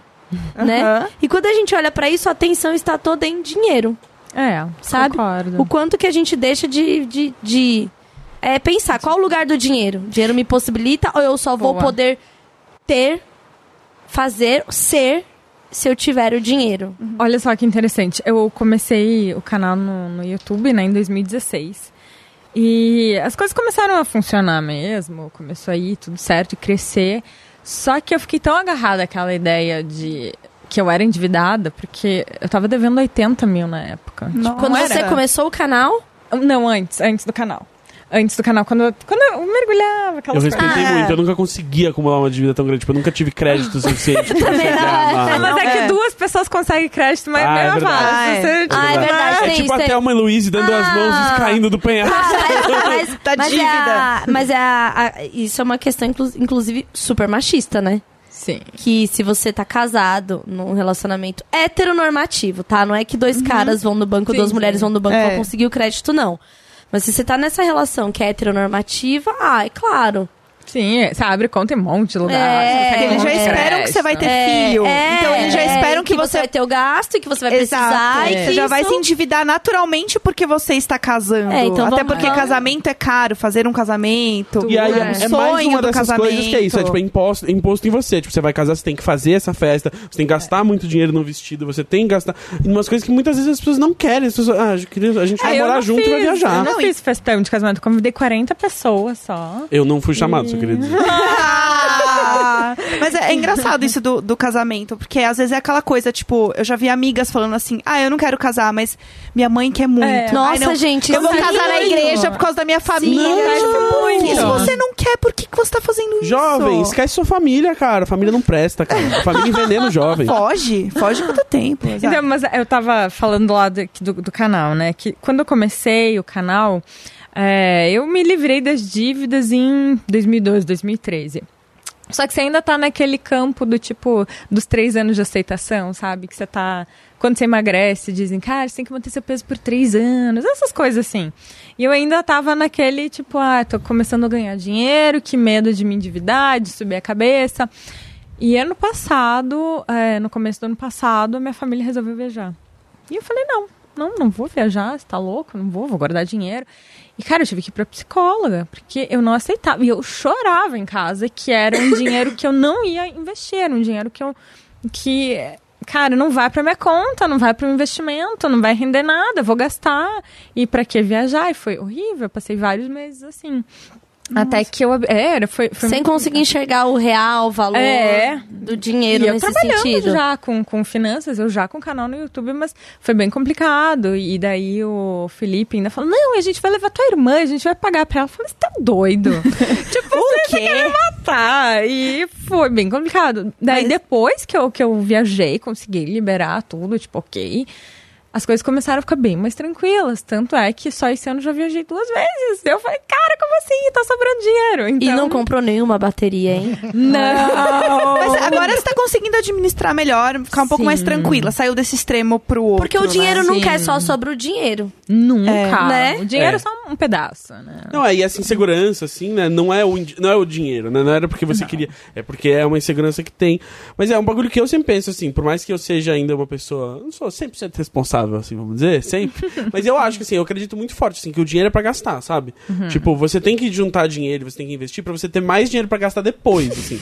entendeu? É isso. Não é ficar olhando. Eu tenho. Nossa, é uma coisa muito horrível, que mas, é a tipo, coisa ficar do. gostando do numerinho. Do não, é, não ter, é quando você tem, você fica se olhando o acumulado. Eu gosto olha. de olhar. Ai, eu adoro. número aqui. Ai, eu, Eu me eu sinto acho poderosa. Você já viu esse número desse tamanho assim, mano? Olha esses números Nossa, aqui, eu acho mano. máximo. Eu, Eu sei que demoro- é horrível. E eu já me julguei muito, assim, é, sobre isso. E po- podcast é tipo Twitter. A gente fala assim, ai, eu passei uma vergonha, não vou falar pra ninguém. Chega aqui. Gente, é, deixa eu falar. É de- não, é Vocês eram, coisa- deixa eu falar antes, sabe? Então, tipo... E é umas coisas que sua mãe vem conversar com vocês e fala, para com isso, não quero conversar sobre isso. E aí, tipo, milha- milhares de estranhos?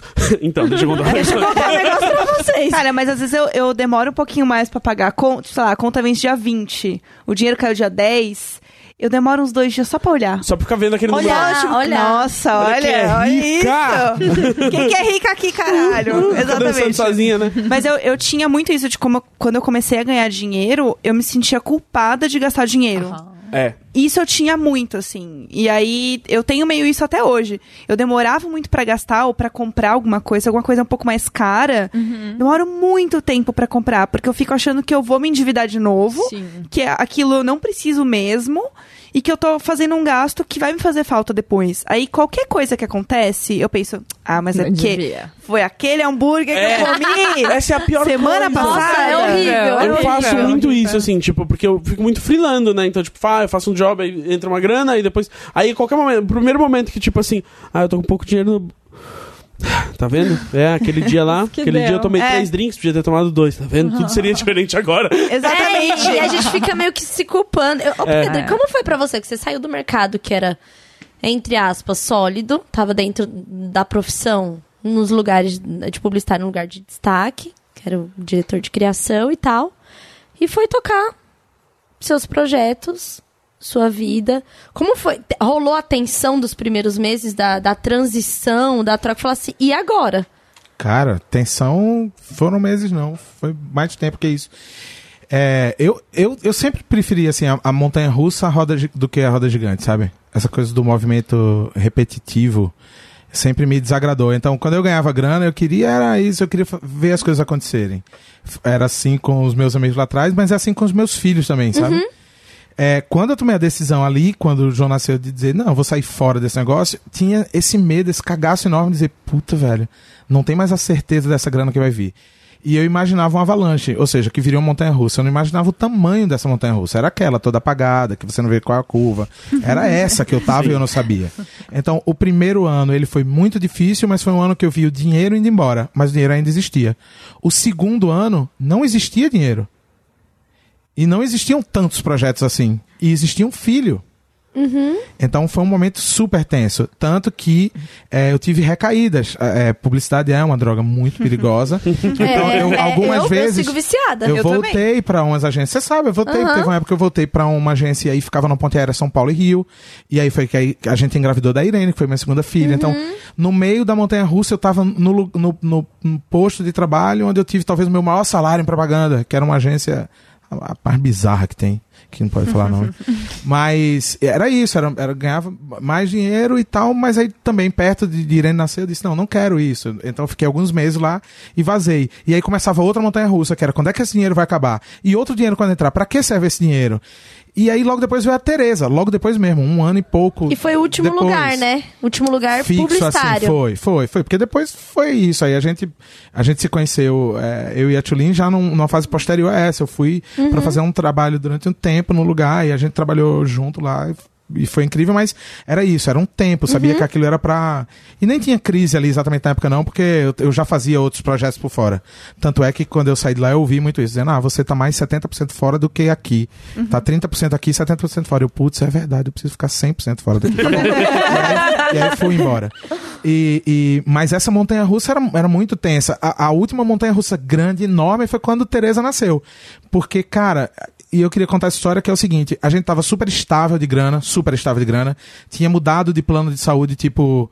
é, sei lá, sete meses antes, estava todo mundo, sabe, em casa feliz, dois filhos ali crescendo, a gravidez de Tereza acontecendo, e Tereza foi um dos partos mais incríveis que eu já tive relato, na verdade, assim, porque Lua decidiu, depois de duas cesáreas, ter um parto natural. Ela vem aqui depois para falar sobre isso num outro podcast. É, mas o que aconteceu foi a gente precisou ir para um hospital por conta de risco, porque ela tinha feito uma cirurgia recente. Então a gente precisou ir lá. E quando a gente chegou, que ela subia, ela parindo, velho. Contrações já, sabe, expulsivas, não sei o que lá, para lá. Quando eu cheguei lá no balcão, que disse, então, minha mulher já subiu com a médica, é isso, é isso. Pegaram minha carteira do plano e disseram, então, ainda tem carência aqui só daqui a quatro meses. Eu disse, não, ela não vai aguentar, eu acho que quatro minutos. E aí eu perguntei, tá, mas do que é que estamos falando? E era tipo uma conta de quase 20 mil reais É, o hospital é horrível. num parto natural. Não tinha anestesista, não tinha nada disso. Só tinha que ser assistido, a, a- né? a médica. Então, mas a, a médica ela já tinha sido paga, porque ela era. Do- de uma equipe parteira, era fora. da equipe Aham. fora. Mas era aquele custo do hospital, das, das regras do hospital, de uma pediatra lá de dentro, de não sei o quê. E aí eu olhei para aquilo, cara, e. e é, é- é isso, assim, a gente não vê mais nem dinheiro, nem. Não existe mais cheque. Cheque já foi abolido, já, né? Alguém tem, Ah, alguém tem, sabe? não. Não, mas não tinha mais isso. E era assim: preciso pagar isso agora? É, a- agora. É. Disse, mas e, e aí quando eu subi lá no quando ela, no, no- no quarto que era o, o quarto onde ela ela tava se preparando pra, pra parir e tal ela olhou pra mim assim ela, ah, gritando tendo contração pra tá tudo bem? Eu disse tá tudo ótimo amor vai tranquilo aí. E eu tava dizendo caralho tem uma dívida agora. A gente que tava super tranquilo etc agora a gente tem uma baita dívida.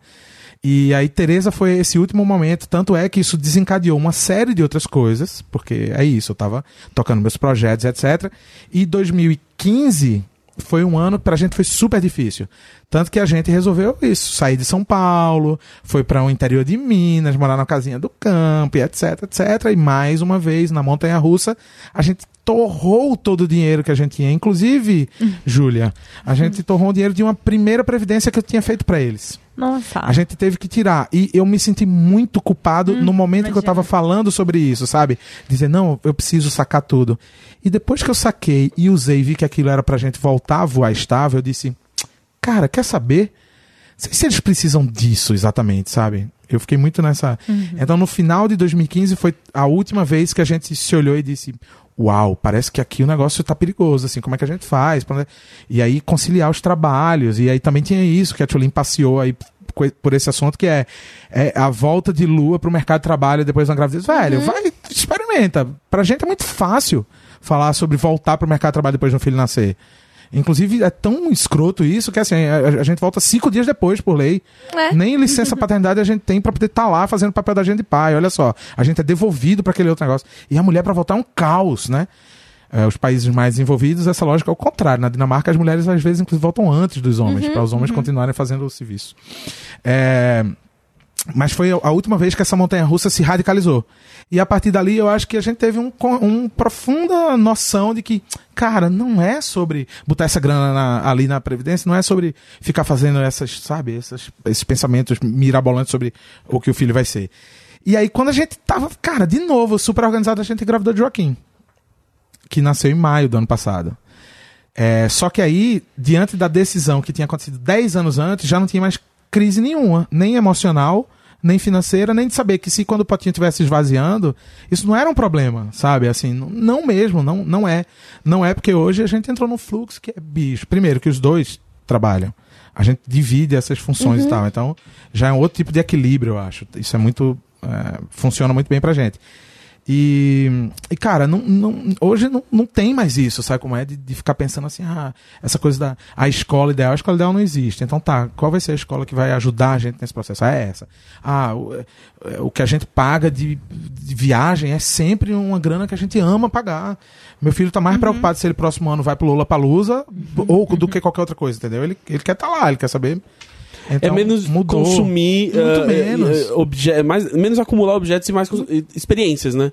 É tipo usar o dinheiro pra ter experiência. Muito menos, cara. É, é isso, assim, os caras definitivamente não estão preocupados em ficar pedindo o presente, a coisa, o, sabe, a, a ponto de fazer a gente se preocupar em juntar para. Cara, não é sobre isso. Os caras estão noutra. Não, isso era a geração da gente. Não, os caras querem. Os caras querem viver também. Os caras veem a gente viajando, veem a gente É, e quanto mais a lugar. gente trata eles como indi- indivíduos, eles se reconhecem como indivíduos. Exato. Né? E eu acho que eles também acabam. é, a, a gente, quando tá crescendo, a gente pega as coisas do que tá ao nosso redor, entendeu? então é isso. Filhos de millennials e filhos Ah. de quase millennials, como o Pedrinho aqui, que é um, um millennial, ele se identifica De como coração, millennial. de ele, é- ele é- coração. Ele é transgeracional, Ah, entendeu? E ele se identifica como millennial, ele é muito moderno. E aí é isso, assim, sabe? O, o, o, o, o Tintin cresce vendo você, dando valor pra quê? Você não é uma pessoa que tá lá, tipo, ai, eu- olha só o que eu comprei, essa bolsa. Não. tipo, você tá lá, tipo, eu, feliz você viajou, sabe? Exato. Viu a Beyoncé, e viu Uhum. o Coliseu. É que eu acho que é uma pressão que a, a gente passa pros filhos. E como os nossos pais passaram pra gente a Sim. pressão do tipo, tem que guardar, tem que, é muito errado, tem que, preciso. Tudo que você é obrigado a Você fazer. fica, é cria aquela errado. culpa em gastar o dinheiro, né? Exato. É. E aí, no fim das contas, quando você não passa essa culpa pra frente, essa, esse peso, isso é natural, porque isso não nasce na gente, isso vai passando de geração pra geração. E o dinheiro não é um fim, por E si os só. recebidos lá em casa que eu falo pro Valentim, que foram minhas amigas que mandaram. Ai, amei! Como você tem amiga, né? Não, e o mais Nossa! legal é que o Tintin então vai virar o amigo mais generoso do mundo, porque ele vai achar super normal você ficar mandando Mandar, presente é. o É, tempo ótimo. inteiro. Mandar, não é nem entregar, né? Mas sabe- Ele, mas Mãe, sabe eu vou uma- mandar isso aqui no correio aqui, Mas meu sabe amigo. uma coisa que eu achei muito, muito interessante? Que eu, eu tomei um tapa na cara. É, eu fui pegar lá a pergunta que eu faço de tênis com a loja e tal, que olha, pra quem tem filho pequeno, arrasei, porque sapato é um negócio que assim, não dá. E aí, né, tava lá, fui pegar a permuta e falei, ah, vou aproveitar pra garantir o presente do pai do Valentim, que eu não tenho que gastar. Vou pegar um tênis, né? Aí cheguei com a minha sacola e tal. Que isso? Eu falei, ah, meu tênis e a mamãe já pegou um pra dar pro seu pai, que vai ser dia dos pais. Ele falou assim: o tênis não é presente. Eu falei, é sim, Valentim. A mamãe comprou e você vai dar. Não é um presente. Eu falei, o que, que é o presente? Ele, a carta. Ah. Eu fiquei assim. tipo, vocês podem perguntar pra minha mãe, isso não é uma fanfic. Tá? Sim. E assim, e, e eu cheguei com a sacola antes da gente viajar na sexta-feira pra praia. E eu, assim, arrumando as coisas, vamos, vamos, vamos, vamos. Ele, a carta! Tem que fazer a carta de presente. Eu falei, tá, vamos lá. Peguei o papel, faz a carta de presente do papai, enquanto a mamãe vai fazer a mala pra gente viajar, tá bom? Tá bom. Aí ele fez a carta e jogou dentro da sacola. Que maravilhoso. É Ai, isto o gente. presente. E aí eu penso, em algum lugar eu tô acertando. Sabe? É. Porque é, as coisas de. Eu tenho muito cuidado com isso. Eu recebo muita coisa em casa, né? Que as marcas mandam e tal. E eu tenho um cuidado de fazer com que o Valentino acredite que a vida é assim. Sim. Não posso, entendeu? Tem um lugar aí de responsabilidade. As coisas não caem do céu. Então, sempre que. é, a primeira vez que eu fui com ele retirar tênis, eu falei assim: filho, a gente vai numa loja pra gente comprar um tênis que seu pé tá crescendo e tal, tal, tal. Ele, tá bom. A gente chegou na loja, ele sentou na banquinha assim. Eu falei: quem é que você gostou? Ele falou assim: eu já tenho um tênis. Eu. Ai. É, Mas agora, tá acertando, agora ele tá já virou a pessoa acertando. que tem Bom, vários tênis. agora e ele. já então, aí, aí entrou a coisa dele escolher, né? Aí tem a coisa Sim. do, do ser um indivíduo e escolher. Tipo, dia de calor, uma bota. Que é a bota de Joaninha. a bota que ele queria. Não, não foi o tênis que eu falei, ah, esse tênis que vai durar pra ir pra escola. Não, foi uma bota de Joaninha que é a pira dele. E ele Sim. nem pode ir de bota pra escola, entendeu? Aham. Então o problema é meu. Tipo, se vira você com essa questão que você tem que resolver, sabe? Sim. Então, assim, tem, um, tem umas, umas coisas que a gente vai percebendo desse. Já desse pequeno lidar com o dinheiro, com o que é uma coisa, com o que é presente, com o que não é. Então, como eu nunca tratei o tênis como presente, eu falei assim, isso não é um presente. né? Porque também não, deixa, não é um presente também. As coisas que você, entre aspas, ganha é uma mídia, é pelo seu trabalho. Então também aham. é uma... Não é um presente, Exa- exatamente. Nada é um presente. Essa coisa, ai, um- ganhei é, mimos. É um fruto de trabalho, Você não né? ganhou mimos de nada. É, Só uma você é coisa é um mídia. presente. O presente. ah, o presente, ele é o presente. Exato. E é, não, e- mas eu acho que e tem a ver com isso que a gente tá falando, assim, de tipo. É, a nossa geração, ela quer investir e ter segurança, mas pra isso, mas pra, pra poder viver as coisas. Não é tipo essa, essa coisa do poupar, poupar. É o planejamento mesmo, Sim, como você sim, falou. sim. É total essa coisa de tipo assim, ah, eu, é tipo, eu não preciso de um banco que vai me falar assim, tipo, ah, a gente tem um empréstimo pra você comprar a casa, a gente tem um empréstimo pra comprar o. Tipo, eu tenho conta no, no banco e assim, a coisa que sempre apareceu pra mim desde que eu tinha só 18 anos é tipo, olha lá a, a linha de crédito que você tem pra comprar um carro. E é tipo, eu nunca quis comprar um carro, eu não sei dirigir, eu não vou comprar um carro, Não, sabe? Na, na minha loucura do, do, do vou ter um filho, e aí as pessoas te pressionam a ter o carro, né? Tem isso também, né, Pedrinho? É. Tipo, Tem. Como assim? Você tem que ter o dirige? carro. Por que, que você e aí eu também carro? queria muito ter uma casa. E aí eu vi que eu tinha, eu tinha uma conta já há muito tempo num banco, e aí é. Que não é o Next, porque o Next é bem novinho. É, e aí tinham lá um crédito imobiliário. Falei, Nossa, Que benção. Que- É isso. nossa! Um crédito imobiliário aos 27 anos. Eu arrasei. Eu tô assim no topo da cadeia. Sei lá, o crédito era 400 mil reais que não dá pra fazer nada aqui em São, Em São Paulo, é tristeza só. Hum, e, e- e pagando, eu vou, eu vou pagar três vezes os, os 400 mil reais É, pra não- não ter um Aham. lugar, Exatamente. entendeu? E é muito louco como, naquele momento, como a gente não tem intimidade, a gente não tem intimidade com o dinheiro, Sim. Não, não né? faz- Ele é um estranho, ele tá, tá ali Mas, no, mas né? vocês falaram em mimos? Tem mimos de graça. Mimos do Next. Ah, está muito Bora. produteiro, né? Muito problema. Então, e, e são de graça mesmo, porque o Next tem, é. ah, né, você pode ter uma conta do Next de graça, ele tem um plano gratuito. E ah, ele é tipo, é isso, assim, é- essa é a ideia que eles queriam passar com essa nossa conversa, Uhum. é que o Next é tipo o, o parceirão do Millennial, né, que ele tipo, ele vê o, o papel dele, do serviço do Next, Uhum. como ser tipo um parceiro nessa... no- na nossa jornada em aprender a lidar com o dinheiro, que é isso, a gente não foi criado pra, às Não, vezes, até, pra até a lidar forma como dinheiro. eles disponibilizam você ter acesso ao seu dinheiro Uhum. não tem aquela cara de. Aquele muro que é colocado entre você e uma instituição financeira. Sim. Sabe é. o que eu Né? acho legal? É que você você olha o Next, você entende o que tá acontecendo. Porque tem muito isso, principalmente nós jovens, que não. Eu, cara, eu olho o banco, eu não sei o que tá acontecendo, eu não sei o que ele tá falando. Não, tem 25 Sabe? mil botões no A meu gente- banco quando eu acesso que eu Então, nunca vou clicar. eu assim. não sei o que Dá é. medo, né? Tipo, vai explodir a conta. É, a gente tava- a várias gente- coisas que eu fazia, eu nunca vou. Eu nem tenho dinheiro pra clicar. Eu A acho gente que tava falando e vão cobrar alguma coisa. Eu não sei o que tá acontecendo. A gente tava falando de um, de um vídeo do YouTube, de Tesouro Direto, maravilhoso. É, o vídeo da, da Júlia. Da Júlia. É isso, a gente foi. foi a a, a Jéssica falou assim: me passa o canal da, da Júlia, nossa convidada. Aí eu passei, quando eu passei também abri. E aí fui também, direto, assim, eu abri. Todos os vídeos. Tesouro direto, tesouro direto, todo mundo fala de tesouro direto. É, eu não sei o que é tesouro direto, vamos aprender. E aí ela explicou de um jeito muito fácil e que eu consegui entender. E eu acho que é isso. Acho que quando você consegue olhar pro banco, você consegue olhar pro tesouro direto, você entende o que tá acontecendo, desmistifica. Você tira esse medo. Porque E aí são. você se- se não se sente tão inseguro em lidar com o seu dinheiro. Exato, porque Isso. você sabe o que tá acontecendo. Eu Dá acho até um que... prazer economizar. Tipo, você olha e fala, cara, eu tô pensando em eu mais velha. Eu não querendo trabalhar. Eu fazendo qualquer coisa. Então, É. tipo, você aproveita hoje e o teu eu. Né? Exato. É, e E é economizar por um objetivo, assim. É que você, não Exato. é que você tá vendo só, tipo, ah, beleza, eu tenho esse dinheiro guardado e eu tô fazendo isso porque eu devo. É tipo, é, não, é, ah, olha Não, só, e, esse assim, dinheiro é que eu tô muito- é juntando muito pra fazer essa importante- viagem tá chegando no É. valor. E que é, é a economia, ou, não, não a economia, mas o planejar. Cara, você não, tem- você não começa a planejar, ah, agora que eu tenho mil reais. Cara, às vezes é a porcentagem de quanto você ganha. O objetivo pode começar pequeno. Você tem É. que ter Claro. realidade e pé no chão também, sabe? Também. Porque quando eu comecei a consumir esses, esses conteúdos, sempre que eu fazia a conta do que tinha que pagar tudo, não bate com o que eu ganho. E aí ficava uma coisa tipo, nunca vou poder nem me planejar, porque só o básico que você deveria pagar e tal. Quando eu descobri que, tipo, por exemplo, um aluguel é, deveria corresponder em média 30% do que você ganha líquido. Eu falei, "Hum, essa conta nunca foi feita pra quem mora em São Paulo. É. É impossível. Pra assim. começo de conversa. É. Sabe? Então, assim, é- era faz tudo muito sentido. surreal. E aí parece que tinha valores muito grandes, muito altos. E depois, com o tempo, a gente vai aprendendo que às vezes você pode começar a fazer isso com pouco mesmo, com tanto que tenha que seja um pouco mais regrado e que tenha um objetivo, não só pelo dinheiro.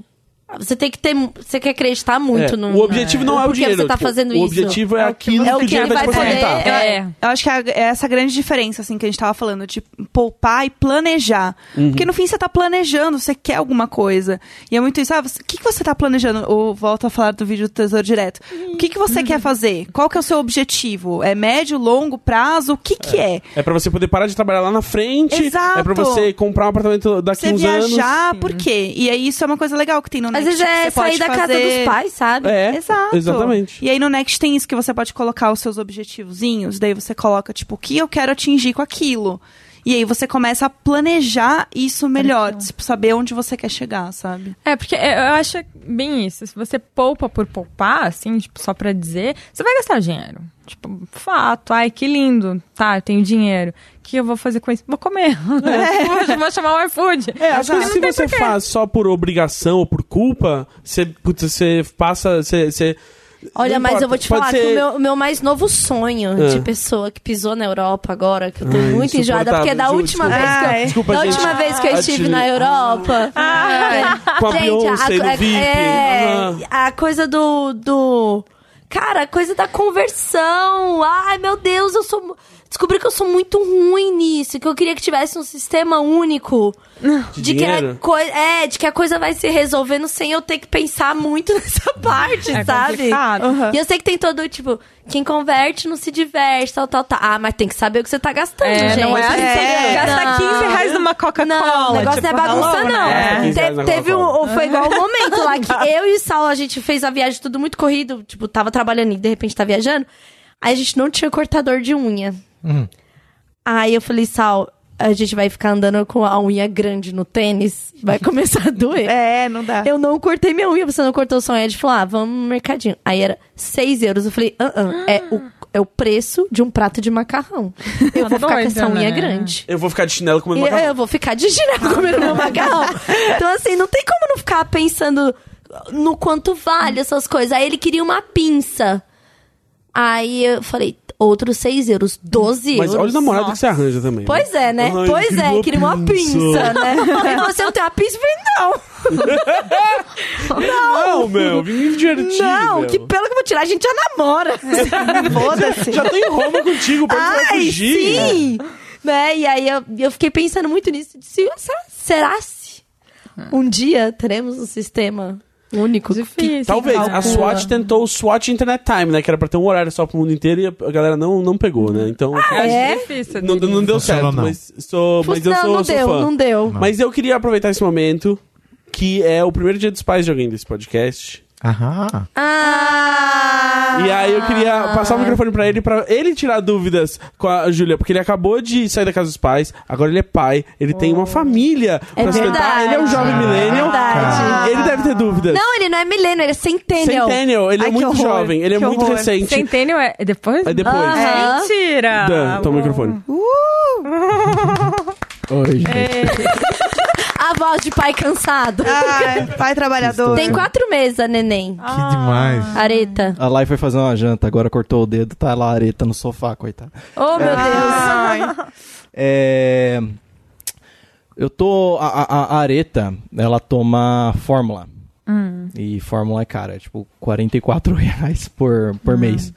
É, Eu acho que assim, ah, eu tô. Acho que a minha, minha dúvida, é, mas você falou de previdência e tal. A minha dúvida é tipo. É legal fazer, tipo, eu começar a pensar assim em fazer uma previdência, tipo, pra emergência e tal, é, específica pro, pra areta, ou é tipo, é legal só, tipo, começar a economizar um dinheiro pra, tipo, emergências em gerais, assim, em, em geral, assim, tipo, você entendeu? Não sei. Entendi. É que o Gus me colocou pra fazer essa pergunta. Sem, sem te Eu não preparar. sabia sem te disso. preparar. Daí você falou. Ao eu tinha- vivaço, ao vivaço. Senão eu tinha feito. de- Eu, eu- eu tinha preparado 10 perguntas aqui. Entendi. É porque a gente viu que o Dan dá muita audiência, sabe? Aí quando tá caindo assim, a gente A vai e gente põe a nossa. Pô, mas tão boa a pergunta dele. É, Boa, nosso boa, menino de boa. ouro. Não, porque nasceu um medo, assim, tipo, real de ficar sem dinheiro. E, e acho que o que, eu mais, o que eu mais me preocupo mesmo, assim, é, tipo, dela precisar de alguma coisa e eu tá zerado na conta. Entendi. Olha, é, volta aquilo assim que eu falo. É, eu acho meio complicado, às vezes, a gente focar em uma, uma criança, principalmente, Uhum. porque às vezes, quando a gente é pai, eu digo isso porque eu atendi muitos pais. Os Uhum. pais acreditam que algumas coisas os filhos super precisam. Tipo, nossa, meu Deus, se não der, ele vai morrer. E na verdade não tá precisando daquilo. Às vezes os pais piram com uma coisa que não é real, sabe? precisa de, de algo bem específico.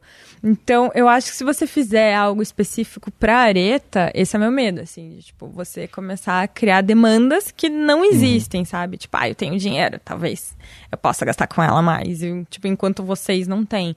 Então, eu acho que vocês têm que, na verdade, precisam fazer uma reserva de emergência. Uhum. E isso é o primeiro passo para qualquer pessoa ser feliz nessa vida.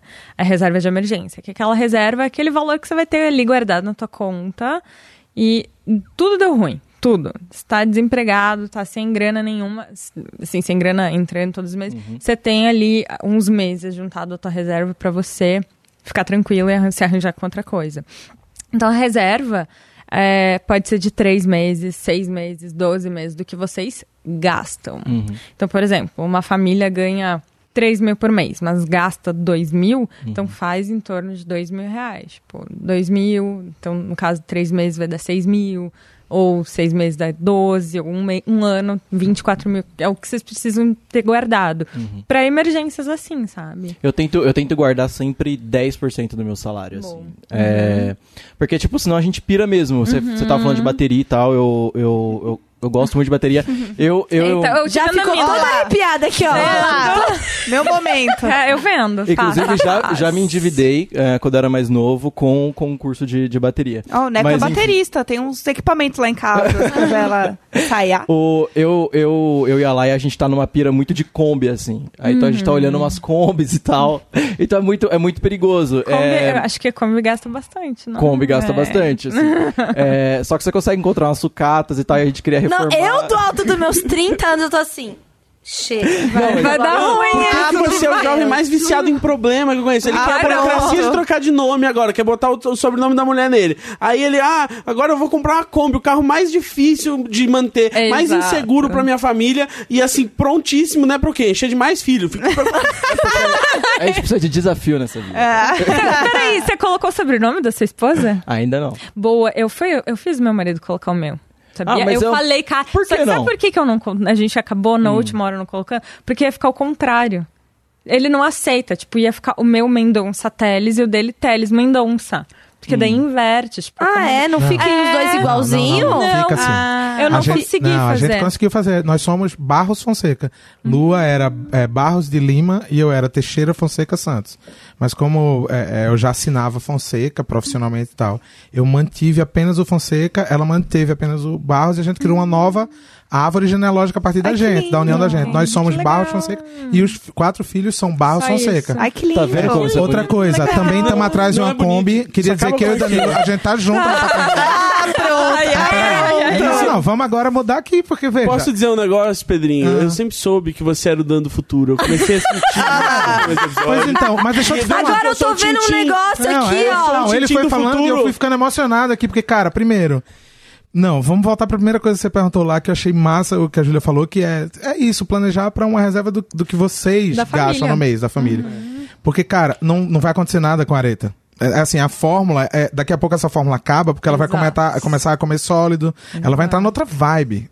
Delícia, inclusive, isso é ou não é, tio? Tudo na Ou vida. seja, m- vai mudar a vida de vocês quando vocês notarem que a refeição de vocês é também uma refeição da família. Nossa, é muito bom. Cara, esse momento é mágico. Mesmo, assim. Você notar que vocês sentam na mesa e aquela bebê, que agora vai ter quatro dentes, depois vai ter seis, depois vai ter oito, dez, ela come as mesmas coisas que vocês. Então, isso que vocês estão passando agora é temporário de pagar caro por fórmula e daqui a pouco isso acaba. E além disso, uma outra boa notícia que eu também te dou é eu participei de um trabalho semana dessas, que as empresas estão super preocupadas em desenvolver eh, substâncias que elas sejam muito, muito mais eh, eh, preocupadas em, com a questão da saudabilidade para justamente livrar esse peso dessa questão da fórmula.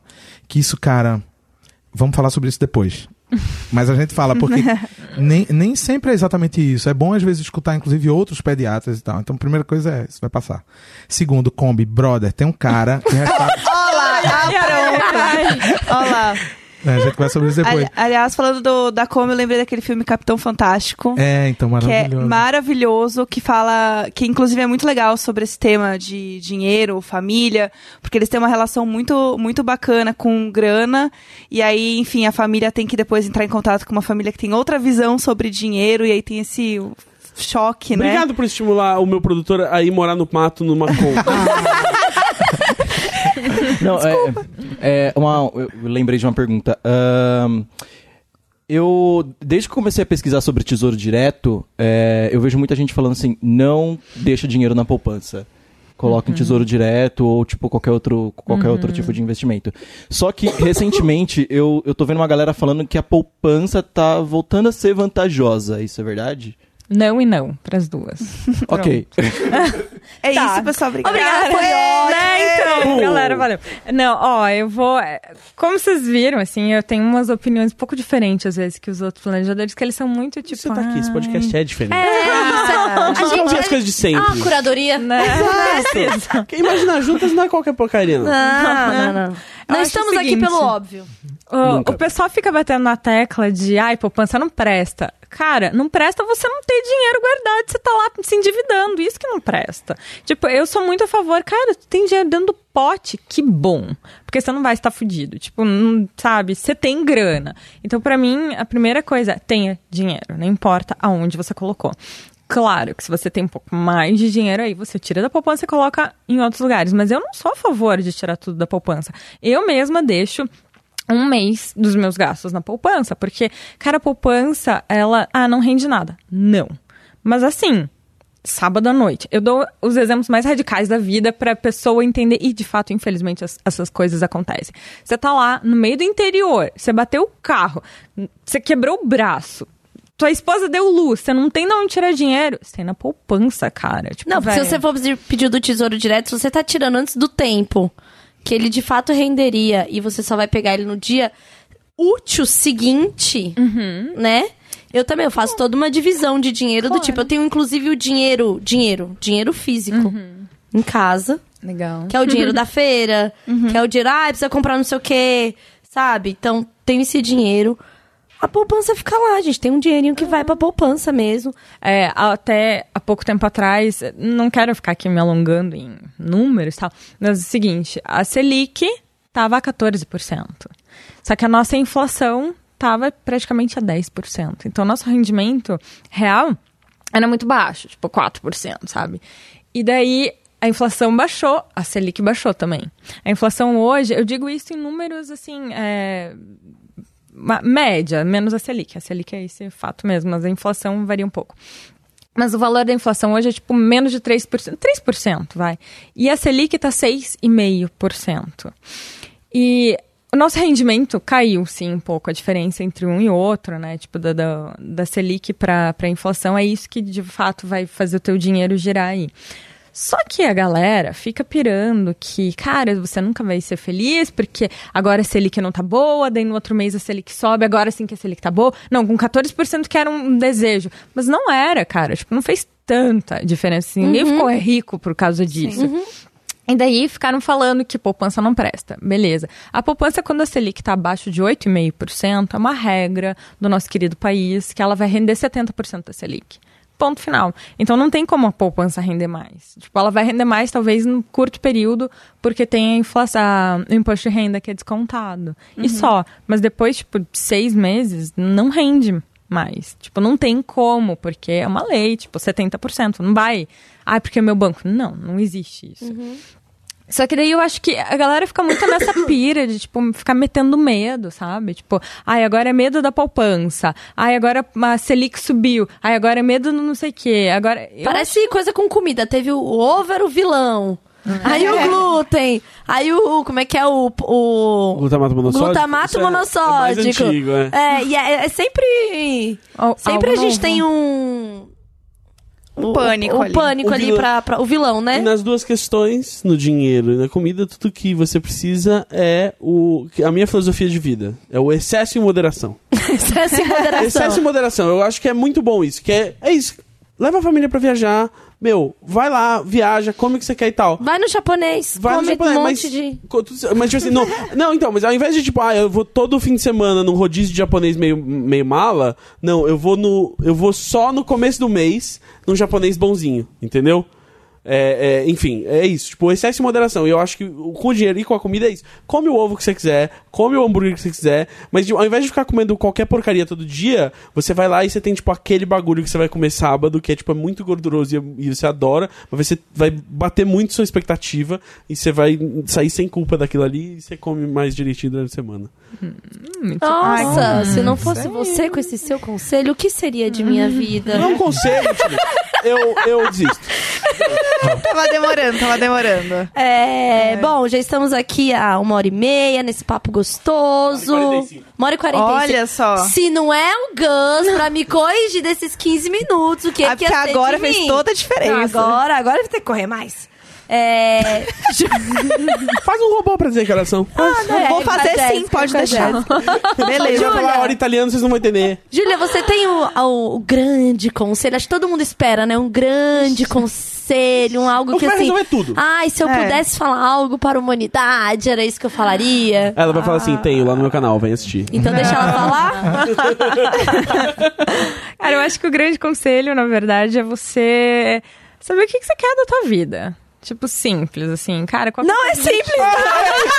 Nossa! É, tudo que você precisa saber. É... Veja bem. Veja bem. Aí todo mundo larga o microfone e começa uma crise existencial. Né? Eu vou chorar A embaixo gente dessa começa mesa. a rodar pelado aqui. sei lá. Sei lá. Eu sempre me imagino numa cena que, assim, um dia eu surtei, porque eu, eu não tenho muito espaço para surtar sendo chefe de família, mãe, trabalhadora, podcast. Não tá dando. As férias não foi pra isso, então não tô com muito tempo de surtar.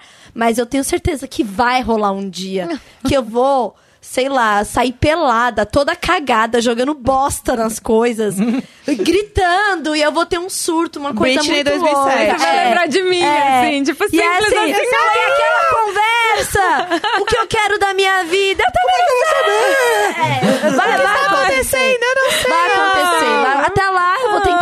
o que eu quero da minha vida. Não, eu né? acho que eu acho assim, a pessoa tem que ter alguns objetivos. Ah, bom, alguns, agora, é isso, agora, é isso, agora, é agora já isso. tô mais... Uh. Melhor. Não, tipo assim, tenho os dois, assim. O que, que então eu quero tá fazer ótimo. no próximo um ano, nos próximos cinco anos, dez anos? Não tem problema das coisas mudarem, mas se você tiver um norte, tudo fica muito mais fácil. Você pode mudar no caminho. Mas é isso, assim, você fazendo esse tipo de análise, tipo, cara, daqui um ano, sei lá.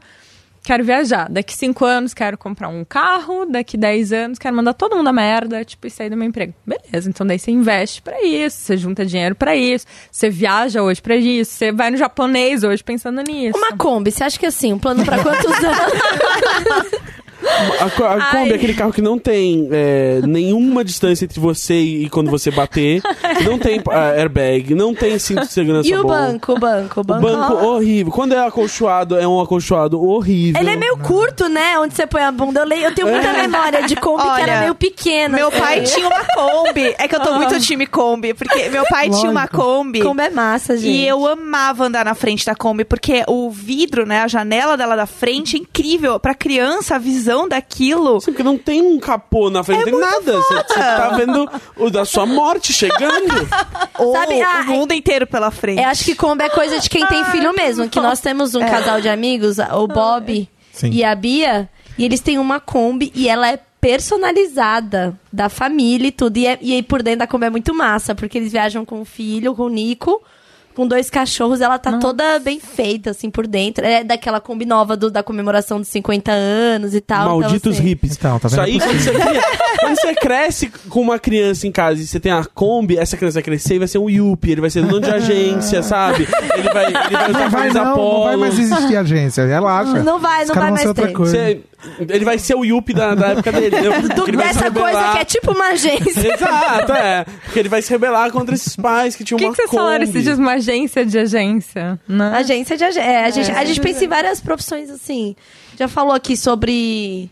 Um dia a gente entrou numa brisa muito doida. do Tipo. A gente sempre entra numa é, brisa é, muito louca. é, exatamente. Acho que a água que tem aqui, eles colocam É. um negocinho, porque sempre é um negócio que não era de quem tava trabalhando no dia da semana, É a sabe? famosa administração da administração, né? Que É. O melhor curso pra você fazer é esse. É, e aí a gente sempre fala sobre, tipo, eu e a Jéssica, tá dentro de uma área de, do mercado que eu sou uma veterana com nove anos. Tipo, é, é um, um- um- Tipo, é tudo muito novo. Então, assim, há dez anos não existia o. o- não, a forma como a gente trabalha, né? Criar conteúdo sempre existiu. Não tinha este nome, este formato, esta necessidade e tal. É, quantos, quantos chefes de família eram editores de podcast, por exemplo? Ó lá. Né? Então a gente começa a pensar sobre esses novos trabalhos, novas formas de trabalho, né? E eu tenho certeza que a geração dos nossos filhos, assim, vai ser uma, É, uma loucura. E, que- e- e que bom que hoje, nesse dia, a gente tá aqui, millennials, pré-millennials, pós-millennials, falando sobre, cara, a gente precisa falar de dinheiro. De, de discutir isso daí. Que bom que tem empresas que sim fornecem um, um trabalho que é dentro do mercado, mas que tá pensando nessa relação É. né? Que tá pensando em, em, em ajudar a gente a falar e, É, reconheceu e reconhecer, esse público e é. falou assim: ah, o banco pra esse público é esse, é o banco digital, é o banco que Não, tá e ali. poderia ser, poderia continuar só num, num mesmo formato. É. Assim, eu acredito muito que quando a gente tem agentes de mudança dentro dos lugares, as coisas se renovam, as coisas Sim. se transformam, sabe? O, o Pedro faz um trabalho, agora falando do, do coletivo temporário, Pedro faz um trabalho que é de conteúdo, que tem marcas, né, que presta serviço para as marcas, num formato completamente diferente, que é o coletivo temporário, que é registro foto, vídeo, texto sobre experiências. Então assim, existem marcas, sim, a gente não pode perder a esperança completa, É. sabe? Nessas coisas. Tem um negócio aí que você falou que é, eu tava fazendo um mapa mental agora das pessoas com quem eu venho trabalhando. E já que a gente tá falando sobre o Dia dos Pais também e tal, eu tava pensando na quantidade de um pouco o contrário do que, você, do que a gente vinha falando de por menos filhos e tal, mas de um monte de gente que tá aí na faixa entre os 28 e 32, mas que já tem filho e tal, e pessoas que participam, por exemplo, do coletivo. Então, rapidamente eu lembrei de alguns aqui. Então, fotógrafos, designers, é, escritores, que não são mais redatores, são escritores. é, videomakers, editores, gente que trabalha com áudio, produtores de áudio, músicos. E, cara, eu tava fazendo esse, esse mapa mental e rapidamente eu lembrei de vários, vários nomes aqui de pessoas.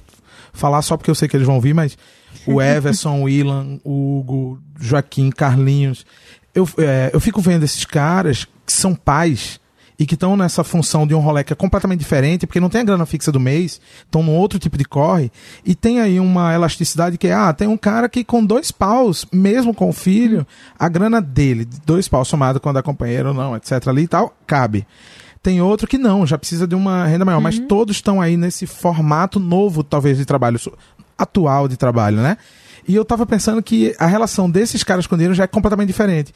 Então, o coletivo temporário, por exemplo, quando a gente vai trabalhar, a gente vê qual é o montante e divide ali entre a gente. Todo mundo sabe que vai trampar, cada um vê mais ou menos que energia vai colocar. E é muito legal ver que esses caras trabalham em formatos super novos, né? Que é, é colocando muito também da sua autoralidade, naquilo que fazem, etc. Mas que tem isso, que é essa nova relação com a grana de dizer o seguinte, cara, eu acho que essa chave é fundamental da gente virar. Que é não é a grana pra gente guardar e ter, mas é a grana pra gente fazer coisas acontecerem. Então, assim, o músico, hora ele quer o equipamento novo, quer comprar um equipamento novo, um microfone novo, ou um instrumento novo, ou o cara, velho, quer viajar pra ver todos os festivais da Europa. Durante três meses o cara quer ir, né? O, o cara que é designer, hora ele tá pensando no computador novo, hora ele tá pensando somente num tablet. Uhum. É, ou, ou nem tá pensando, mas quer projetar isso, sei lá. É, e lembrei do episódio de um fotógrafo que foi isso, assim, que o cara disse, pô, eu preciso mudar meu equipamento. Só que ele não tinha se organizado, então ele teve que fazer o trampo para comp comprar. E assim, eu acho que talvez a gente abrir essa discussão é muito bacana, porque a gente fala sobre essa perspectiva de dizer, puta, velho, essa é a grana que você ganha e, e, o que é que é possível fazer com ela sem que te tire ou te prive dessas experiências que você sente que você evolui como ser humano. Que uhum. você, puta, velho, eu preciso incrementar meu repertório, então eu preciso estar nos festivais, eu preciso estar no, no caso do músico, né? Então, como é que a gente faz para que essa conversa seja elástica a ponto dessa discussão chegar nos lugares que é por que a gente não fala sobre grana na mesa do bar com os, os amigos? Tem que falar, Sim. velho. Tem que falar, falar quanto a, a, gente ganha. E a forma de, de ganhar dinheiro é muito ruim quando ela. Quando trabalha a punição. Sim. Você está sendo punido para você ter o dinheiro para fazer alguma coisa. Sim. Cara, é um inferno. Como você vai ter uma relação saudável com, com um tipo de trabalho que o sentimento é de punição, uhum. sabe? É, a gente trabalha, ainda bem, num lugar que, apesar de ser é uma agência de publicidade, a gente tem uma relação muito boa com as pessoas que estão lá e não é um lugar escroto. Porque eu também já cheguei num, num momento da vida que poderiam me oferecer o triplo, mas se é um lugar que todos os dias eu tenho que brigar para fazer o meu trabalho, Cara, não vale a sua saúde Não vai mental, valer. Sabe? E a gente começa a equilibrar isso. Quais são os tipos de trabalho que eu posso fazer me sentir bem, porque estou realizando alguma coisa e que vai me trazer dinheiro? Porque senão. Uhum. A relação que volta do dinheiro é, é. isso. Eu tô sendo uhum. punido para fazer isso. É. Meu terapeuta Sabe? fala muito isso. Eu converso muito com ele sobre dinheiro e relação que eu tenho com dinheiro e tudo mais. E aí ele fala, cara, se você tiver sem grana, eu não quero que você deixe de vir aqui. Aham. Porque. Meu terapeuta também, Doni, arrasa. Nossa, uhum. Pedro, beijo, Pedro. Ai, Doni! Doni. Gente, esse cara aí, sabe. Ia ser a terapia, não sei se eles ouvissem o podcast. Cara, não. Hã? O quê? Ia ser bom, ia ser tipo, se você chegasse toda ele semana e ele já ouviu o episódio da semana e fazer, ó, já ouvi. Não, já ouvi, o meu, meu terapeuta não ouve. E já, já recomendaram pra ele. É muito ah! engraçado. Quando as pessoas também. recomendam coisas pra ele, e aí ele me manda assim. Tô sabendo. Engraçado, né? Alguém me mandar isso daqui. Já aconteceu algo parecido. Mas então, e aí uma coisa que ele falou assim: eu não quero que você deixe de vir aqui porque você tá sem dinheiro. Porque. É, e eu também não quero que você abra mão da sua diversão para vir aqui porque isso também vai te deixar doente. Porque é. você ter o seu dinheiro para você sair, para você encher a cara, ele falou: "Meu, eu não quero que você deixe de sair e vá pra balada para você vir aqui.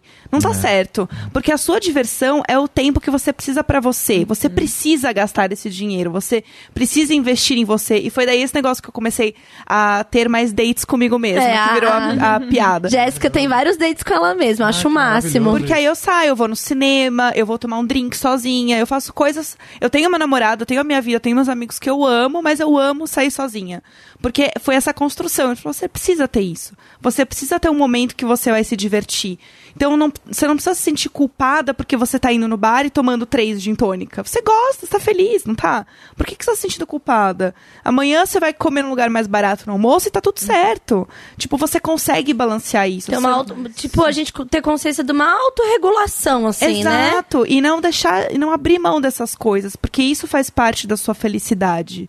E a partir do momento que você deixa de fazer coisas e abrir mão, e é isso da família também, da família deixar de sair, de se divertir, por abrir mão de uma coisa lá na frente, cara, isso não é justo com você agora. Você não tá sendo feliz agora. A gente às vezes adia muito e guarda muito dinheiro para fazer uma viagem, só que a gente acaba deixando esse dinheiro tão apertado pro agora que eu não acho certo, assim. Eu tenho vários amigos que, tipo, ficam sem comer coisas legais e, tipo, come miojo a semana inteira porque vai viajar daqui a cinco meses. Cara, planeje então essa viagem para daqui a um ano, mas você continua vivendo e curtindo a sua vida. É, gente, a gente esquece... vira um problema. Não, e eu acho que isso tem muito a ver com os modelos de trabalho, até. O horário de trabalho, o quando você vai ter férias. Uhum. Que é assim, cara, aqui você tem que se matar. Mas vai ter aquele um É. mês, vai ter aquele um dozeavos... Aham. Que você que tá você vai poder tocar o puteiro. Esse formato. Mano, muito louco, né? é, a gente. E assim, isso é um negócio que eu falo abertamente no meu trabalho.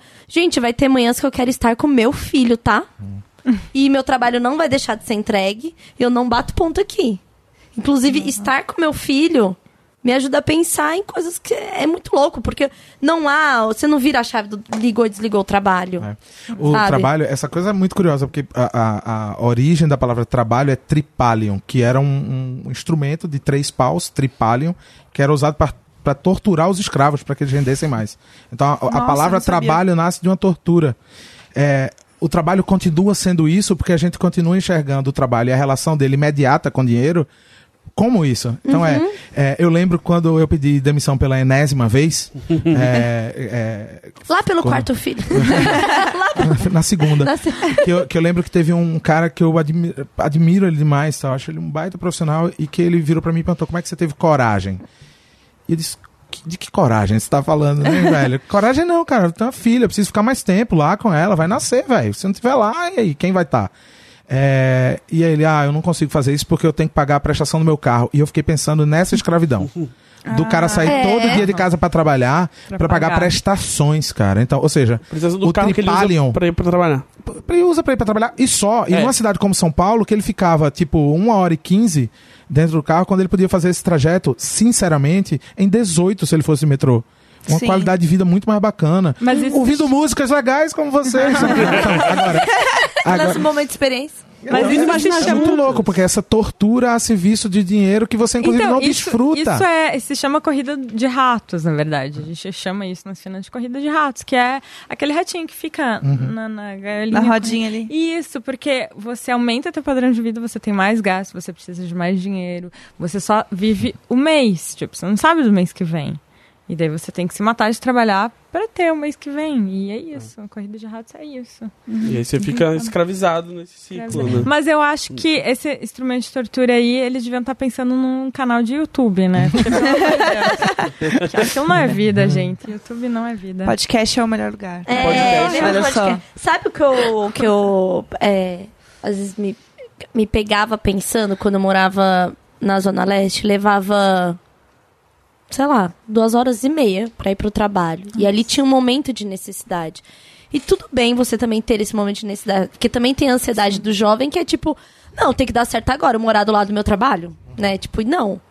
As coisas levam tempo, precisam de tempo de maturação, Sim. ouvir muitos outros, aprender, né? E eu tive o meu, meu tempo nisso. É, e aí eu lembro, assim, tem uma cena assim na minha cabeça que era pegando a lotação que iria até o metrô e do metrô ainda pegaria mais um super trajeto. Então eu pegava uma lotação da Aricanduva para até o metrô Carrão, metrô Carrão ia até a Barra Funda, da Barra Funda pegar um ônibus para Alphaville. Então assim, e eu lembro que chegar no ponto, né? Chegava ali no ponto, tinha, sei lá, 22 anos. Chegava ali no ponto, olhava as, as vans que nem paravam, porque não cabia gente. E era tipo seis e meia da manhã. Nossa, Aí é. entrava na van. Aí quando entrava era exprimida com medo de morrer cair da porta. E aí sempre me dava uma sensação assim de olhar pra cara das pessoas e achar que as pessoas estavam conformadas. E eu tava muito puta todo dia falando, não, tem alguma coisa errada aqui. Não é possível que todo mundo tá achando normal isso daqui.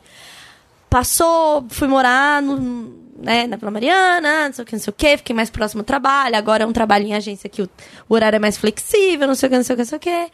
Aí fui trabalhar numa, numa agência, pré-Pedrinho, que era, sei lá, na Berrine.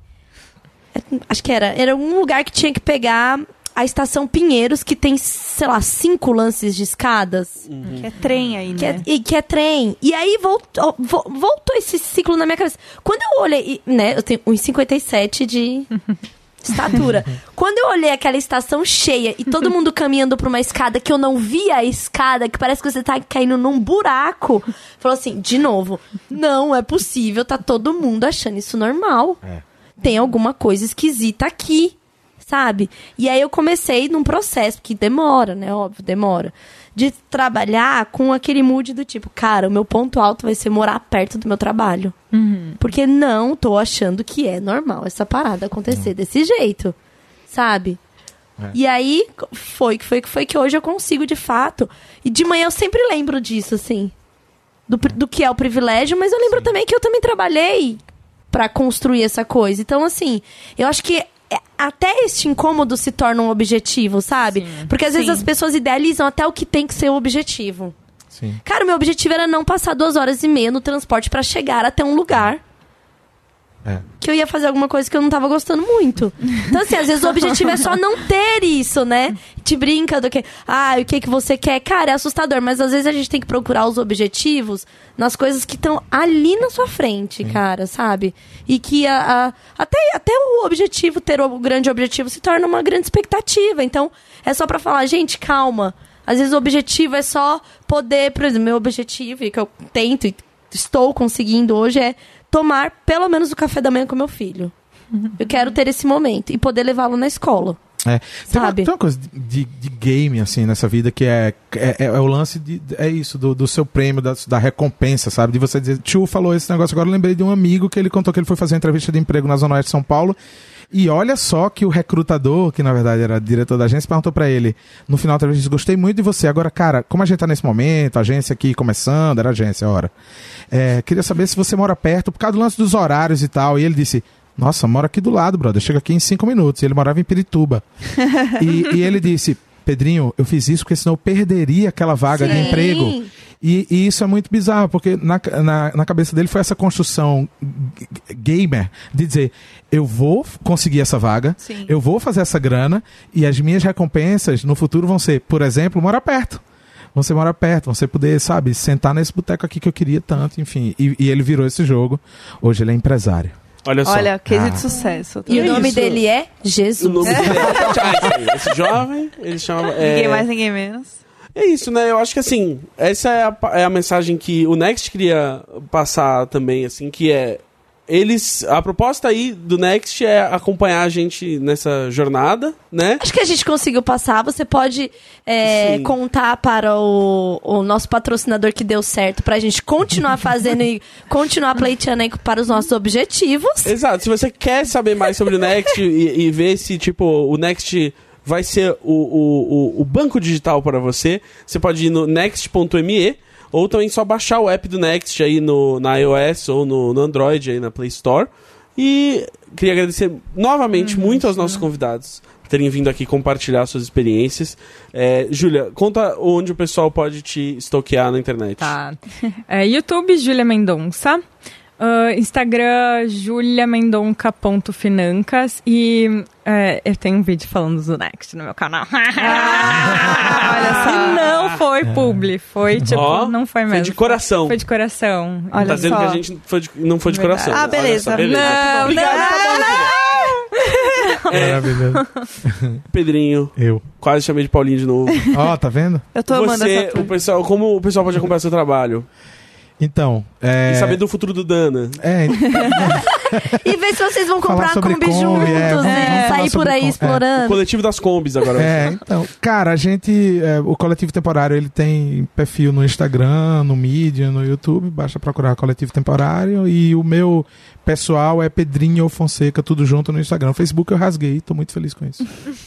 Eu acho que é o meu próximo passo. É. Eu tô cada vez mais longe do Facebook. Ah, Ah, mas que o bom, Facebook cara. é, é- serve pra mim pra ver evento. E grupo. A É. gente tem um grupo maravilhoso que chama Exato. Imagina o Grupo. Eu já É. Não, não tolero- saiam, já não, saiam do Não, eu Facebook. só, pra é, entrar. no meu caso, é só, eu só fico ali pelo grupo mesmo.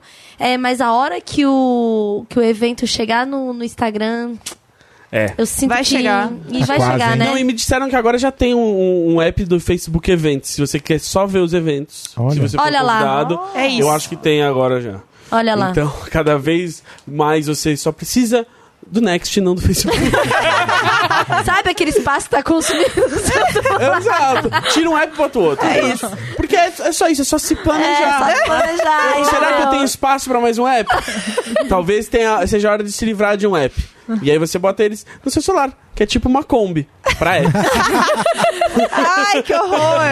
Ai, gente, foi tudo esse papo mais Eu uma amei. vez. Adorei os- Agora, agora vocês sabem por que, que eu fico alegre quando eu tô no café com o Pedrinho? Porque é isso, entendeu? É essa troca. Ah, Eu adorei. Pessoa maravilhosa. Se o Pedrinho um dia for ter um podcast, tem que chamar Café com Pedrinho. Café Ah. com o Pedrinho, é. Ai, que tudo. Porra. Na última vez eu ia tomar um cafezinho com o Pedrinho, eu voltei pra agência, era quatro horas. É verdade. Aí eu pensei, isso no time sheet vale ouro. esse papo aqui, É. você que já me deu tantas novas ideias, deveriam estar pagando. Eu que deveria ter pagado esse café. É consultoria esse café. É consultoria, É. entendeu? Da vida. É isso. Exatamente. Escola Obrigado, da vida. gente. Muito Ah, a obrigado. gente que agradece, foi Ai. massa, Foi show. cara. Você Isso é gostou? Você tá feliz? Demais. Não, e é isso, assim, é muito louco a gente tá a- aqui dentro. É, Cara, vocês deviam trazer público pra cá, velho. Ah, então, é já muito vem bom algumas ver isso pessoas. Ah, e o povo aqui. quer muito, A gente precisa né? levar isso pro público. Eu quero É, levar isso pra um lugar cara, é demais. dê pra gente receber bastante gente confortavelmente. É, é, é, é isso, a mesa de troca e, e- e, cara, eu acho que a gente tá precisando muito disso, né? É. Cara, eu ficaria aqui mais três horas conversando com Nossa, vocês. eu também. Eu É uma também. delícia, É. sério. O Dan Muito bom. tá com uma cara de desespero. O Dan, preciso voltar pra casa eu pra não. família. O Dan pensando no dedo da Lai sangrando, a areta chorando, e já deve ter de Que é isso, né? A, a gente sabe esse lugar, né? A gente sabe. Eu, graças a Deus, não sei. Toca aí, gente. Bom, eu tô aqui guardando meu dia Bolsa Filho, É, né? Exato. a, a Jéssica tem a Bolsa Filho, Eu que tô- vai tirando. Mas ela Tô vai fazer uns robôs só. Eu conheço. Robôs e Filhos. Robôs e Vai ser o nome do meu podcast. Robôs e Cyber Filhos. Filhos. Cyber Filhos. Cyber Filhos. Cyber Gente, Filhos. vocês que pedem pro podcast ser mais longo normalmente, ganharam aí. Tá aí, Olha só. tá aí. Beijos e até a semana que vem. Muito obrigada. A gente, esse já é o podcast 31, queria dizer que tô feliz por O isso. podcast em breve vai ser mais velho que a Tulin. Já tá passando, já Já foi. mais velho que Já eu foi. e o Gus. É, já é É, mais e velho que o Dan eu prefiro não comentar, porque eu poderia ser mãe dele. É, Exatamente. gente, Respeita a minha muito história. obrigada. Obrigada, convidados. Obrigada, audiência. Obrigada, grupo. Obrigada, Next. Obrigada a mim mesma. Né? E por que não me agradecer se desses importa. momentos? Vamos agradecer o que? O Next. o Next. Obrigada, Exato, Next. obrigada, Por Next. essa- Por essa conversa, por nos possibilitar trazer esses convidados maravilhosos, né? Sim, e botar essa pauta aí, que tipo, acho que toca em É. várias coisas que a gente já conversa. E aí Mas a hoje foi bom focar. aprofundar. Foi ver que dinheiro é mais que dinheiro. Adorei. E né? que dinheiro é só dinheiro também. Que as coisas que importam são os seus objetivos que você vai atingir com o dinheiro. E É mesmo, Gus? Oh, mas não me diga. Chega, vamos acabar com isso. Chega, gente. Chega. Um beijo. Obrigada. Tchau. Tchau.